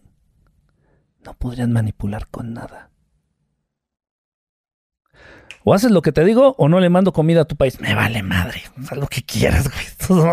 si nos morimos, nos morimos ya la chingada. Si no haces caso, invado tu país y les lanzo unas bombas. Haz lo que quieras. Un pueblo sin miedo es ingobernable. El ser humano que no tiene miedo, nada lo detiene. ¿Y por qué hasta ahorita nos dijeron que sí existen? Es que ya se le está viniendo la farsa encima. Ya el teatro, la mentira, ya es incontenible, ya no lo pueden contener. Y ahorita ya prácticamente cualquiera... ¿Pero que crees que pase algo malo por eso? Mira, son dos razones. Son dos razones y aquí implica una situación de conspiración bastante, bastante importante y que sería muy, muy bueno que la aclaráramos aquí. Número uno, ya se les salió el tema de las manos. Ya muchos ya ven naves, ya mucha gente ya sabe que existe, que hay algo allá arriba. ¿Quién sabe si son extraterrestres? ¿Quién sabe si son humanos del futuro? ¿Quién sabe si son eh, delfines? ¿Quién sabe que sea? Pero allá en el cielo hay algo raro. Hay luces que te responden. Luces con movimiento inteligente, naves con movimiento inteligente, que no tienen motor, que no tienen hélice y que no tienen alas. O sea, que no los hizo los humanos. Hay algo, hay algo. Pero entonces, ¿qué es lo que, para qué están este, mostrándose? ¿Para qué se están eh, dejando ver? Hay que tener mucho cuidado. Sí, razas extraterrestres quieren generar conciencia en los seres humanos de que existen, de que están aquí, de que son reales. Pero aquí también viene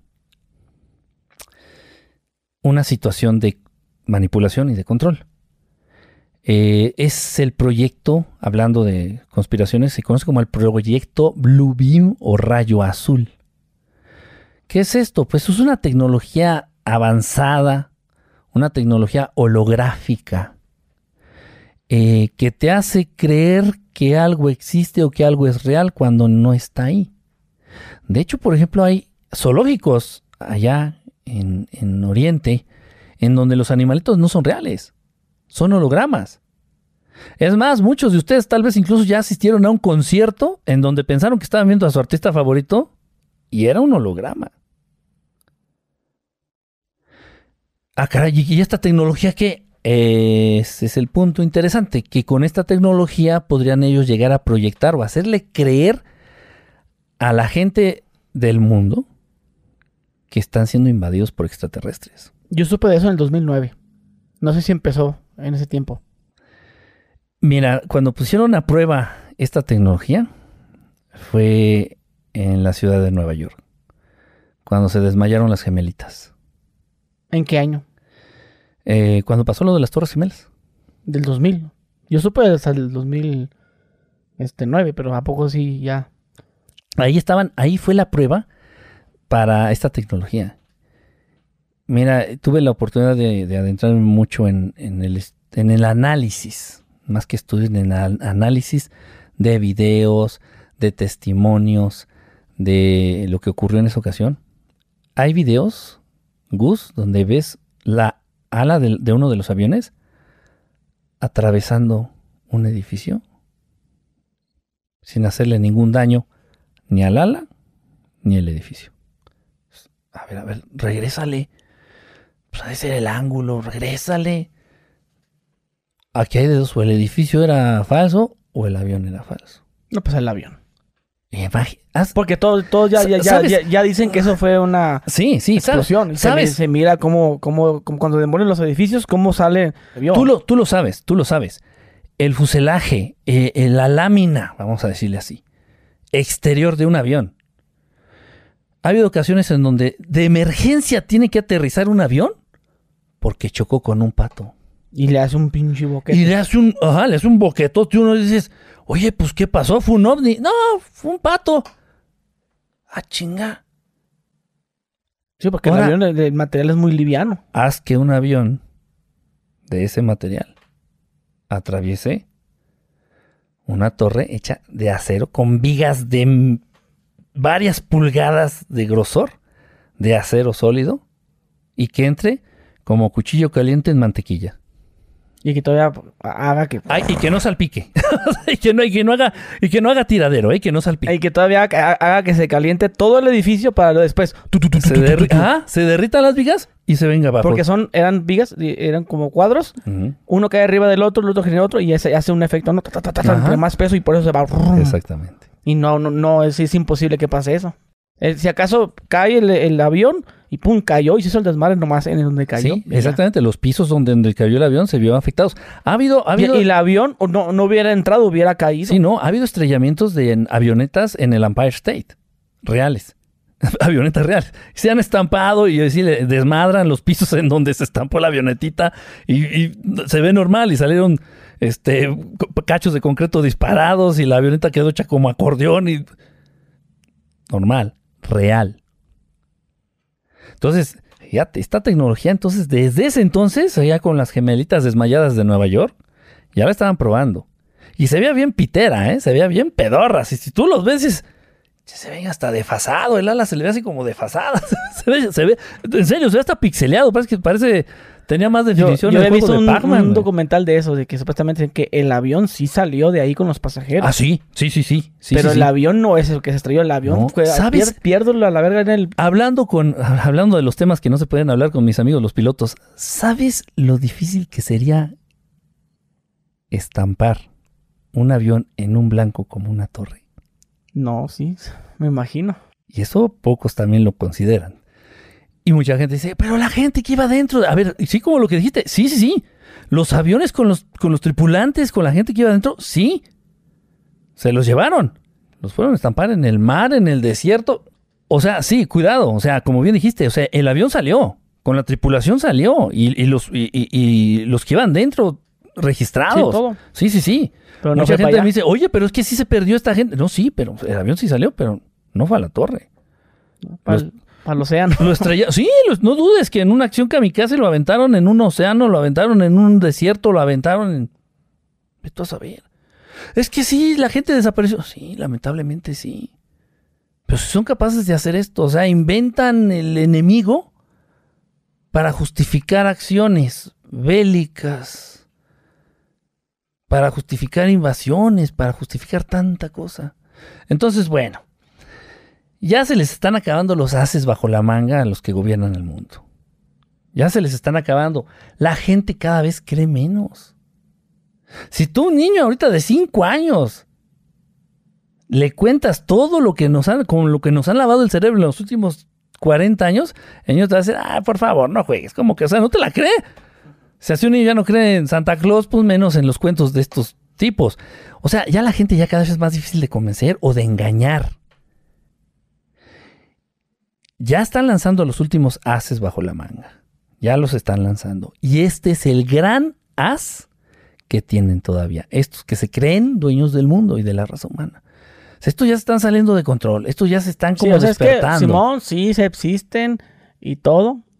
pero... ¿Cómo, cómo? Sí, o sea, sí, dicen, ya, sí, cierto, ya, ahora ya, ya, siempre sí. Sí, sí, existen, o sea, sí, dicen, sí, sí existen. Los extraterrestres, es más, tenemos naves, es más, tenemos hasta extraterrestres ahí. Secuestrados. Sí, congelados, secuestrados, sobre todo a Sí, ahí están, ahí los tenemos. Ok. En afán también de que tú ya empieces a darle crédito a este tema, de decir, ok, pues dijeron que sí existen. Acto número dos de la obra de trato, sale la nave ahí en el cielo, que va a ser un holograma con esta tecnología que utilizaron allá con las gemelitas de Nueva York, va a decir, uh, que no, espérate, no, ¿qué crees? No, sí, no, no, no lo dijo el, loco del paliacate, lo dijo el gobierno de esclavos hundidos, güey. Sí existen, y estoy viendo ahorita la nave allá arriba, arriba de los pinos. Bueno, ya no son los pinos, pero bueno, como sea, y ahí está, o sea, ya valimos. Y de repente todos los noticieros del mundo Cuidado, be careful, because the extraterrestrial, because the aliens are here, and they're very dangerous, y cuidado porque ya nos van a invadir. ¿Y qué hacemos para salvarnos? Ah, hagan todo lo que nosotros les vamos a decir. No salgan de su casa, pónganse cubrebocas. No, no, eso es otra cosa. No, no, no, perdón, no, no, no, eso es otra cosa. Bueno, te darán una serie de instrucciones. algo, algo más con algo nuevo. El miedo, es lo que estábamos diciendo ahorita. O sea, Tienen que deshacerse de sus carros. no, sí, de, no, sí, de verdad. Nada más ¿O qué crees? Lo que están este, ¿saben qué? Va a ser importante porque como están ya los aliens rondando, para que no los secuestren, pónganse el, el Berry Chip. Un pinche chip que están, ya no saben cómo convencer más para tenerte chequeado. ¿Y dónde anda el Gus, el Gus ahorita? Ah, no, pues ahí chécale ahí en la computadora y sale. Ah, no, pues sí está ahí, su chip ahí. O sea, como... Y ya no saben qué hacer, o sea... Y con tal de que los extraterrestres no nos coman o no nos invadan, pues bueno, otorgarle poder absoluto, creencia y obediencia absoluta al gobierno único del mundo. Y adivinen quién va a ser el policía autoproclamado del mundo. Entonces, bueno, de verdad, de verdad, como, como consejo, si algún tipo de noticia catastrófica que tenga que ver con el tema ovni extraterrestre sale de ese país de las barras y las estrellas, no crean nada. No crean nada si se viraliza algo catastrófico que tenga que ver con ovnis o extraterrestres, no lo crean. De verdad. Porque esa es la tirada. Entonces, o sea, de plano, o sea, eso es lo que sigue, sí, eso es lo que sigue. Y afortunadamente ya mucha gente lo sabe, ¿eh? Ya he visto muchos videos eh, en distintas redes sociales donde están hablando, ¿sabes qué? Este, esto es lo que van a hacer el gobierno de Estados Unidos. Quieren meter esto, meter miedo este, a través de esta tecnología holográfica, del Blue Beam, ta, ta, ta, ta, ta, ta, ta. ta. Y la gente me pregunta, oye, Kika, ¿y cómo vamos a poder distinguir un ovni verdadero de un ovni falso? Pues agarra una piedra, aviéntasela y si suena clac, pues eso sí es de verdad. si lo atraviesa es un holograma, no, no es cierto. En el caso, en el caso mío, pues es lo que le digo a la gente que se sensibilice. En el caso mío, bueno, pues si llega la nave y de repente tú, lo que te decía hace ratito, tú lo sientes. Sientes la presencia. Yo sé cuando está la nave antes de voltear a verla. Y ya luego, si a eso le sumo que de repente que te mandan un mensaje o que te dicen tu nombre y tú, ah, hola, ¿no? ¿Qué onda? Ya. Y ya conocemos, los que ya conocemos las naves, ya las conocemos. Entonces, si nos ponen una nave ahí, un ovni que se parece al que salió en las películas del Día de la Independencia, por favor, eso no, no son así. O sea, actualmente no son así. Simplemente sensibilizándonos. ¿Qué tendrán en el área 51? Uf, en el área 51, eh, mira, el, gobierno de Estados Unidos había visto muchas cosas voladoras, muchos objetos voladores no identificados en esa zona, en Nuevo México, en Roswell. Eh, y veía que pasaban, y veía que pasaban, y veía que pasaban, y veía que pasaban. Y bueno, ¿qué, son? ¿Serán este, naves espías del país este, enemigo? ¿Qué serán? ¿Qué serán? ¿Qué serán? Ya tenían idea. Se han de ser extraterrestres, han de ser inteligencias no humanas, es algo. Entonces le ocurre al gobierno, a este gobierno, eh, poner un montón de bases aéreas militares en esa zona. Todo lo que es Nuevo México. Una de ellas es el Área 51, pero es una de más de 100. Ah, chinga, ¿y por qué pusieron tanta base aérea militar ahí en esa zona en específico? Porque ellos veían cómo se atravesaban. O sea, literal, o sea, era como ver una mosca en la playa, ver un ovni ahí, o sea, así pasaban, pasaban todo el día, la noche, ovni por aquí, ovni por ahí. Entonces, se hace la promesa, el gobierno de Estados Unidos, decir, vamos a capturar una de esas cosas. Y sí, total que se dio que en una de esas, allá en los 40, le dan alcance a una de estas naves y sí, la derriban. Las naves extraterrestres no se descomponen, ni chocan, las tiran. Pues, oye, pero con tanta tecnología avanzada, ¿cómo le van a dar la torre? Sí se modifican, sí cambia. Obviamente la atmósfera de aquí sí cambia, sí afecta un poquito lo que es la, las capacidades de una nave extraterrestre. Y ha habido casos, y casos muy... Eh, uno de ellos es el de Roswell, el del Área 51. Entonces dice, el gobierno de Estados Unidos derribó ahí una nave. Sí, tienen la nave, es verdad. Tienen a los extraterrestres, es verdad. No me crean a mí, lo acaban de declarar ellos. Sí, ahí los tienen. y eso pasó en el área 51, sí. Ahora, ¿qué hay día de hoy? ¿Qué hay en el área 51? Nada. Un montón de turistas tomándose fotos afuera. Donde puede haber algo, actualmente es una base que se llama base de dulce. Ojo, no lo estoy traduciendo, no se llama Candy Base, no, se llama base de dulce en Nuevo México. Ahí de acuerdo a testimonios y declaraciones de exmilitares, ahí tienen y conviven con extraterrestres. Tienen naves extraterrestres eh, funcionando, funcionales.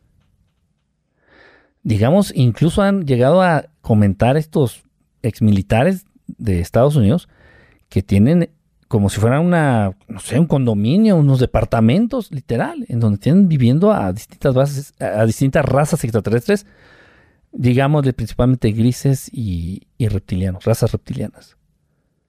En la base de dulce. Ya bueno, ya la área 51 pues ya sirvió así como para despistar, como para el turismo, como para tomarte la foto, para, para algo así. Pero realmente ahí no ha pasado mucho. ¿Y por qué no te dejan entrar? ¿Por qué te dicen que si te acercas te van a disparar?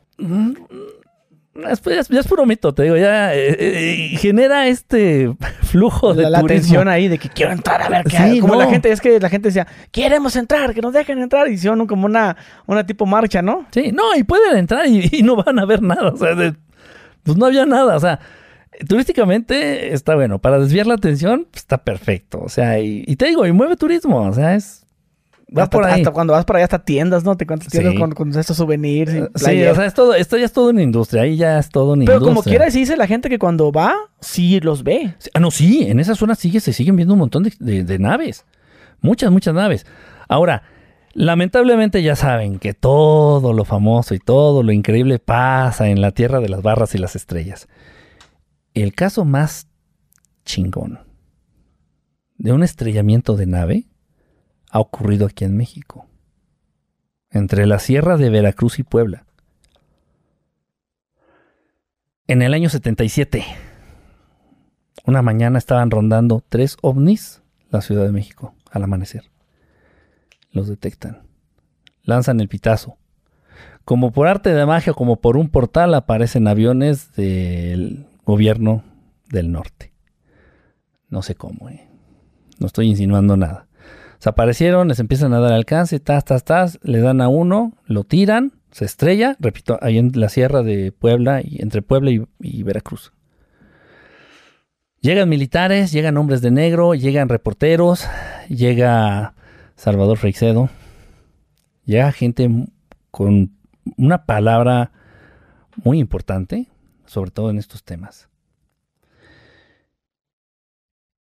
Y exactamente ese día estaban filmando una película en los estudios Churubusco, Picardía Mexicana.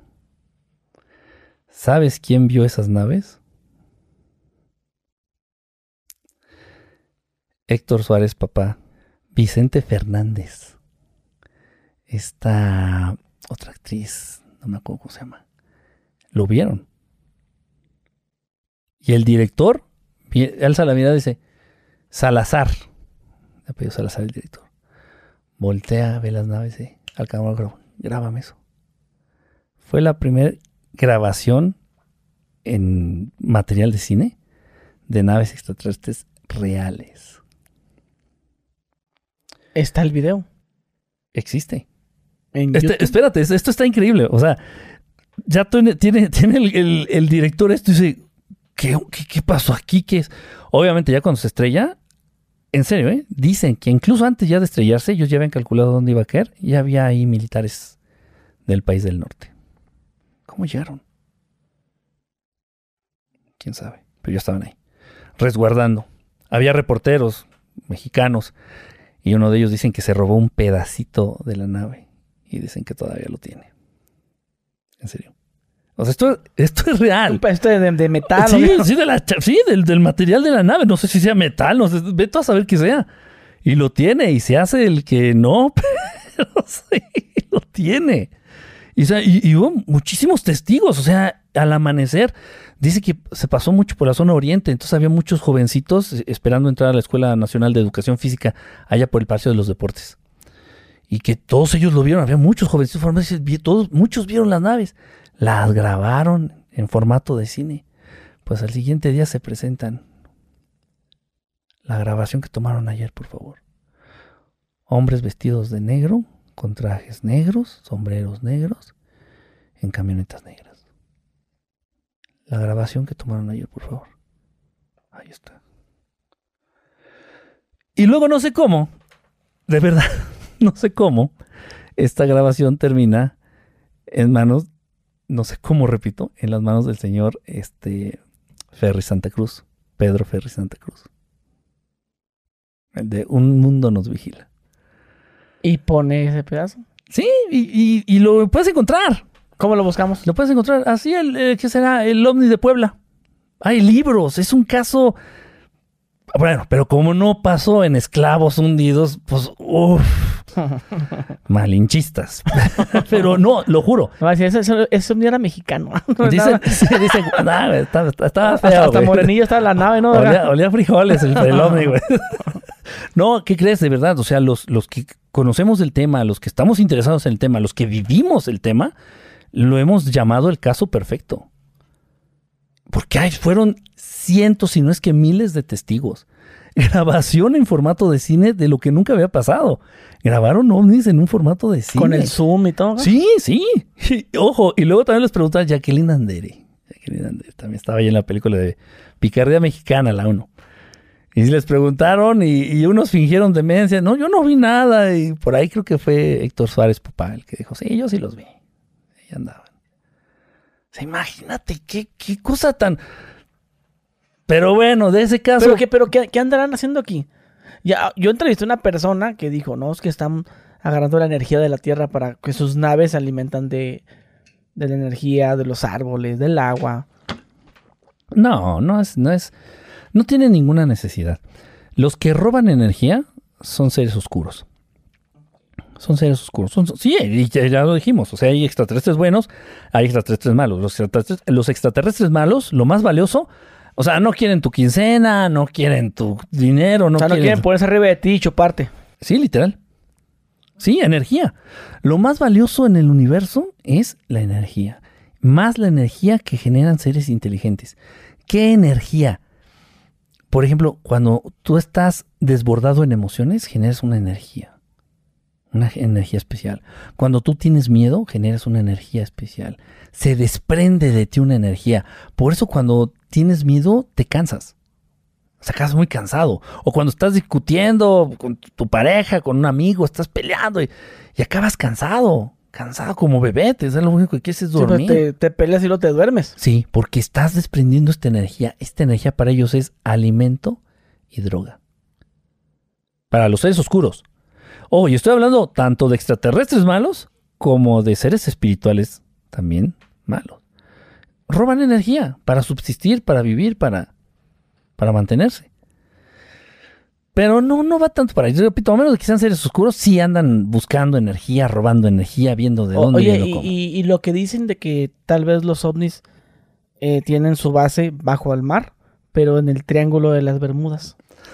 Hay muchas teorías. Es muy probable, ¿eh? Es muy probable. ¿Pero qué hay ahí? Porque es que supuestamente pasa un barco y se hunde un avión. Sí, hay una, hay una falla electromagnética.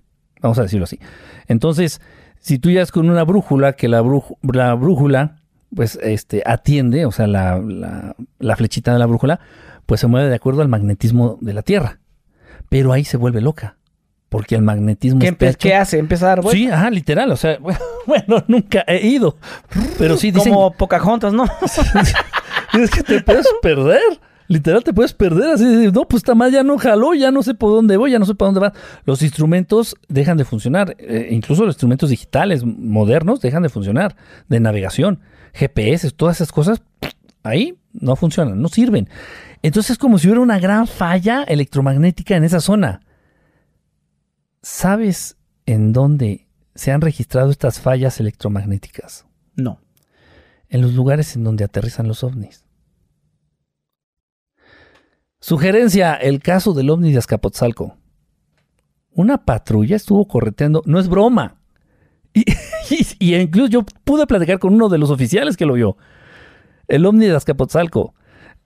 fue un 14 de febrero, por eso le dicen el ovni del amor y la amistad. Entonces, baja una nave allá en Escapotzalco y una patrulla dice, ¿qué es eso? Y lo empieza a perseguir por varias cuadras. Aterriza en una vocacional. Mucha gente lo vio, mucha gente lo vio. Entonces, se acercan a donde dejó la marca en el pasto esta nave cuando, cuando aterriza, cuando baja, y se hicieron mediciones. Se hicieron mediciones. Entonces, ese tipo de falla electromagnética, o sea, ojo, y de las casas de alrededor se descompuso el refrigerador, el microondas, las televisiones, y exactamente en la zona en donde aterrizó el ovni, este tipo de, de falla electromagnética. A ver, entonces espérame, ¿qué estás dando a entender?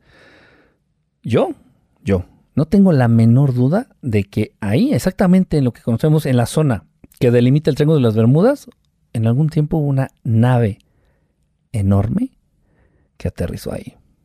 Como teoría. Vamos a dejarlo como teoría. Basándome en que en los lugares en donde ha habido naves extraterrestres, en donde han aterrizado, en donde han permanecido, generan estas fallas electromagnéticas. Y todo esto de lo que se está hablando, de lo que le estoy hablando, hay testimonios, hay evidencia. Incluso está el parte policial de ese caso del ovni de Escapuzalco, que, que da risa, es como una patrulla estuvo correteando un ovni. Sí, así fue. así fue, aunque no lo crean y dejó esta falla electromagnética ahí. O sea, hay evidencias, o sea, no es nada más que nos sacamos de la manga, o sea, sí existe, sí existió, mucha gente lo vio. Repito, y este tipo de falla electromagnética quedó en la zona.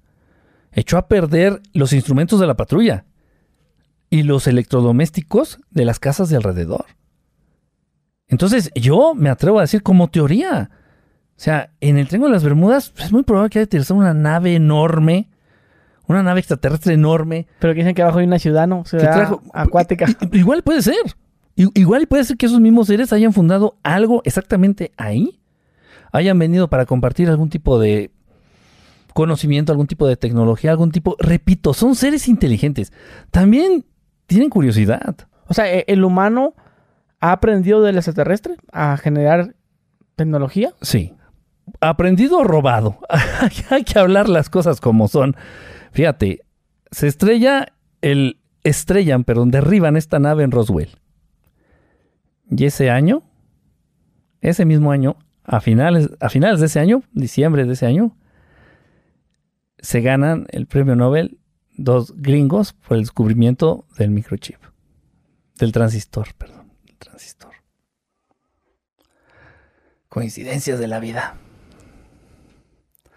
Y así un montón de cosas. El rayo láser, la fibra óptica, las microondas. No vayamos lejos. Hay un caso muy documentado. Ya, es que, ah, de verdad a la gente le pesa que haya, que haya evidencia, que haya documentos, que haya papeles firmados por personas o personajes importantes. A la gente que a veces hasta le duele. La creación del disco compacto, del disco para guardar información. El director de Philips estuvo recibiendo cartas, coplanos, con letras que no entendía muy bien. ¿Y esto qué es? Venía el dibujito ahí de una ruedita ahí con un hoyito en el centro, una dona aplastada, ¿qué será? ¿De qué me están hablando? Total que con el tiempo logran deducir, se une, me parece que Philips se une con Sony, según recuerdo, entienden el contenido de estas cartas y logran desarrollar el primer disco compacto. ¿Y quién les enviaba las cartas? Una raza extraterrestre que se llama Humita. Los Humitas. ¿Y cómo dan lata de que no, eso no es cierto, eso no es cierto? Las cartas ahí están. Los testimonios de los directivos de Philips Ahí están. Obviamente ya con eso pues ya se desarrolló eh, pues todo lo que conocemos ahorita, el Blu-ray, el DVD, todo eso. Pero la base de guardar información en un disco es de origen extraterrestre. Esa cosita que muchos de ustedes tienen ahorita en su mano, por donde están viendo este, esta entrevista, los celulares, los eh, regalitos envenenados, como decía el maestro Salvador Freixedo, un montón de tecnologías extraterrestres que tenemos así. Y, pero, ¿por qué lo aseguras tan...? Porque les estamos dando un mal uso. Tenemos la biblioteca de Alejandría en la mano. Tenemos una fuente de información infinita, güey. Te puedes enterar de cómo se llamaba la amante del vecino de Napoleón y de lo que quieras. ¿Y para qué usas el celular? Para ver porno y para meterte al Facebook de tu ex. ¿Estamos realmente preparados para esa tecnología? No. O sea, todo va a la par, no sé si me explico. O sea, todo va a la par, todo tiene una, una secuencia lógica. Si realmente el ser humano, por mérito propio y desarrollo de tecnología propia, hubiera llegado al teléfono celular, le daría un uso correcto. ¿Qué pasa? La canción haciendo el. el tren. Sí, o sea, vamos, no, no, nos engañemos, no nos engañemos. O sea, ya están los celulares, bueno, pues hay que usarlos de manera responsable, hay que, sobre todo con los niños, ahí está. Pero de verdad, mucha tecnología extraterrestre. Ya sé que a nuestros amigos científicos les pesa en el alma y, no lo quieren aceptar. Porque qué papel los dejas a ellos. Como idiotas. ¿Y qué? Como idiotas, literal. Yo lo inventé. No, yo lo que te digo, o sea. Pero hemos aprendido algo de ellos que no sea en tecnología, algo como desarrollar algún tipo de poderes. Sí. Porque pues, ya ves que supuestamente la mente humana es súper poderosa y la telepatía, el poder mental y todo eso. ¿Viene de ellos? Fíjate que no viene de ellos. Realmente estas son capacidades que todos los seres inteligentes tienen. Incluso hasta los animalitos. Si te das cuenta, tiene una parvada de pájaros que van volando y de repente uno agarra para la izquierda y todos agarran para la izquierda. uno agarra para derecha y todos agarran para derecha. Ah, chinga, ¿cómo se coordinan? No, o sea, pregunta en serio, ¿cómo se coordinan? Al mismo tiempo. O sea, va gritando como que da las órdenes en la escolta, en la bandera, a la derecha, uno, dos, tres. Entonces, o sea, no. Sí, porque lo, lo, hacen así al mismo tiempo. Hay algo que no entendemos. Y se lo han querido explicar y nada, se han hecho el ridículo. Ahí hay algo que no entendemos. O sea, no nada más los seres inteligentes, en este caso no nada más los seres humanos tienen esas capacidades psíquicas, los animalitos también. Sí, bueno, pero bueno, aterrizándolo. Muchos, muchos humanos que han sido abducidos o muchos humanos que han sido contactados, sí, de alguna manera se les han despertado ciertas capacidades psíquicas. Eso sí es verdad. Entonces de repente así de que, Kike, ¿sabes qué? Es que a mí me abdujeron, vinieron por mí, vi la luz, me sentí la parálisis corporal, vi a los monitos chaparritos cabezones, se fueron y, y bueno, me hicieron tal, tal, tal, o experimentaron conmigo, lo que sea. Y ya después de un tiempo me di cuenta que, que podía adivinar lo que mi mamá me quería decir, antes de que me lo dijera. ¿Por qué? De alguna manera la presencia de estos seres abren la posibilidad a la conciencia, a los poderes, a, muchas cosas. Tal vez ni siquiera lo hacen a propósito. ¿eh? o sea, yo no creo que los grises digan, ay, vamos a hacer que esta mensa abra el tercer ojo, que desarrolle el poder de la telepatía. No creo. Pero, creo que nada más con su sola presencia generan mucho esto. Y sí se dan muchos, muchos casos. Ahora, siendo honestos, mucho de las de las teorías, eh, mucho de los planteamientos de las escuelas filosóficas, de las escuelas espirituales vienen de extraterrestres. Muchos de los grandes maestros eh, espirituales, no voy a dar nombres, se basan en enseñanzas que nos han dejado extraterrestres.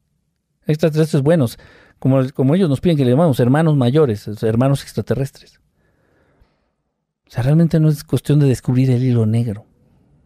Muchas, muchas, muchas bases, repito, espirituales provienen de ahí. Vienen de ahí. De ellos. O sea, nada más hemos obtenido tecnología de punta. Celulares, fibra óptica, no. También en el sentido espiritual, en el sentido de otro, Como tipo esos curanderos de que te curan y que te operan sin abrirte. Sí, sí, sí, sí, existe eso. Sí, hubo un, caso muy famoso eh, de, bueno, lamentablemente de, de, la señora en paz descanse, Talina Fernández, que conoció a unas personas que tuvieron contacto con hermanos extraterrestres y estos extraterrestres les enseñaron a sanar. Y la sanaron a ella. Y salía dando su testimonio y salía dando diciendo, sí, sí, esto sí pasó y esto sí existe y esto sí, tal, tal, tal, tal. Entonces también muchas técnicas de sanación también son de origen de allá, que han compartido los extraterrestres con nosotros. Hay, hay mucha gente que quiere ver al extraterrestre o ir a donde se dice que están para curarse de alguna enfermedad. Sí, funciona de esa forma. Es verdad. Mira, te voy a, te voy a ser honesto. Yo no sé cómo hacerle. Sin embargo, eh, te voy a contar una, una anécdota rápido. una pareja de amigos, un matrimonio, me dijo, oye, Kike, ¿nos puedes ayudar a, contactar a Bernaves? Sí, claro, con mucho gusto. Nos quedamos en un punto, en la mañana, casi amaneciendo, todavía en la madrugada, amaneciendo aquí en Ciudad de México. Nos quedamos de ver en un parque, taspas. Empezamos a hacer el llamado, Solin Salarra, viene la nave, se presentan poco a poco. De repente ya vienen cada vez las naves más abajo, más abajo, más grandes. Le digo, no tengan miedo. No, no tenemos miedo, no tenemos miedo. Ellos con un temple y con, un, con una actitud muy bonita, muy linda. Dije, perfecto, esto se va a poner bueno. Entonces llega una nave, se pone sobre nosotros, lanza una luz muy bonita, una luz blanca, blanca azul hermosa. No estaba tan baja, ¿eh? no crees que estaba así como más 10 metros, no, más, más alto. Nos baña con esta luz. Y ya yo así, yo llorando, ¿no? De la emoción, de que, wow, qué padre, ¿no? Qué lindo, qué, qué bueno que hicimos esto. Y ya se va la nave, ya pasa, ya empieza a amanecer. Bueno, pues ya vámonos, chicos, ya fuimos a desayunar algo. Ahí quedó. Yo no sabía, la esposa de este amigo llevaba una enfermedad, es que era esclerosis. Y para no hacerte cuento largo, la sanaron. Entonces me hablan a los dos meses, ¿qué? Llorando, ¿qué? Que no, muchísimas gracias, muchísimas gracias. ¿De qué? ¿Te acuerdas del contacto? Sí, desde ahí se empezó a sentir perfectamente bien. Desde ahí empezó otra vez a caminar, ya no tiene dolores, estás, estás, estás, estás. Le han hecho ya sus estudios, dice, y ya los doctores no saben qué hizo. No saben, no saben cómo explicarlo. Y nosotros sabemos que fue en, esa ocasión ahí contigo. a ver, número uno, yo no soy sanador. Número dos, no tengo ni pinche idea de qué pasó. Número tres, puede ser. Y sí me he enterado de muchos casos. Que de repente contactando se dan este tipo de sanaciones. Hay, un amigo, este Manuel Moya, eh, de, verdad increíble, increíble. Él ha sufrió un accidente en donde pierde la vida y lo reviven. Este caso es real, ¿eh? 100% real. Entonces pierde la vida este amigo en un accidente automovilístico, queda hecho literalmente como él dice, lo voy a decir literal como él dice, queda hecho papilla, puré de papa, así, su cuerpo queda hecho puré de papa en una carretera. Él, es español. Y se acercan unos hermanos extraterrestres y lo sanan. Y dice que ya cuando lo están sanando, él alcanza a ver cómo terminan de hacer esta sanación. Literal, literal, le devuelven la vida. Casi le devuelven la vida. Irreal, repito. No sé, eh, no sé cómo se hace esto, no sé de qué depende, no sé a quién vas, van a sanar, a quién no. O sea que eh, ellos pudieran hacer que uno viva más años. Sí. Y te mantienen sano. ¿Ellos cuántos años tendrán? No, ellos, eh, mira, la composición de sus cuerpos no es la misma la, la que tenemos nosotros aquí. Eso va, en función del nivel de conciencia que uno maneje. Estamos hablando materia-energía. El ser humano es 80% materia, 20% energía. Conforme tú vas evolucionando en conciencia, o sea, mucha gente dice, pero ¿cómo se evoluciona en conciencia? Ya les dije, dejen de fijarse en tonterías, dejen de pensar tonterías, enfóquense en lo importante, en lo trascendente. Eso, así se hace. Entonces, conforme un ser inteligente va evolucionando en conciencia, su porcentaje va cambiando. Entonces va aumentando su porcentaje de energía y va disminuyendo su porcentaje de materia. En cuanto más energía, en cuanto más porcentaje de energía manejes, más años vas a vivir, porque la energía se degrada muchísimo más lento que la materia. Entonces, si tú alcanzas un cuerpo, un cuerpo físico, porque los extraterrestres tienen cuerpo físico. Si tú alcanzas un cuerpo físico, 80% de energía, 20% de materia, pues vas a vivir 500, 600, 700 años.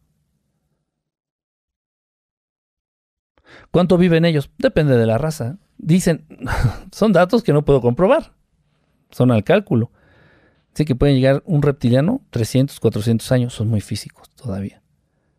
Un gris igual, 300, 400 años. Un pleiadiano, que son seres como más evolucionados, no, pues ellos ya llegan 2000, 3000, 4000 años. La esperanza de vida del ser humano puede aumentar, sí, pero no es a través del desarrollo de la ciencia, es a través del desarrollo del espíritu. Si no, no lo van a lograr. He visto muchos videos, me he topado lamentablemente muchos videos que están hablando de esto. Dicen, no, ya la expectativa de vida del humano se está, se está hablando de que van a llegar a vivir 130 años y no sé qué, porque están desarrollando una nueva tecnología, bla, bla, bla. Que van a frenar el envejecimiento. No estén jugando a ser Dios. No sé, no va por Pero no, no se puede la vida eterna. No, no, no. Nadie es eterno más que Dios. No, nadie, nadie, nadie va, nadie va a alcanzar eso. Y aparte, qué aburrido. ¿Sí? no, sería, sería una cosa muy, muy aburrida, ¿no? Que, que bueno, mira, y esta es una frase bien importante, lo que le da sentido a la vida es la muerte. Y la verdadera espiritualidad se despierta con la conciencia de que un día vamos a morir. Cuando tú ya, sin miedo, con una actitud objetiva, real. Cuando te cae el 20, y te lo digo de, en serio, de modo personal, o sea, porque yo lo he paseado, ya lo pasé.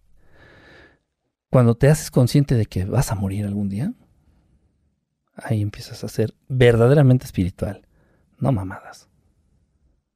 Ahí ya te cae el 20. Repito más o menos como el que estamos hablando de los viejitos. Ya, llegas, al, último, al último piso y vámonos a la iglesia.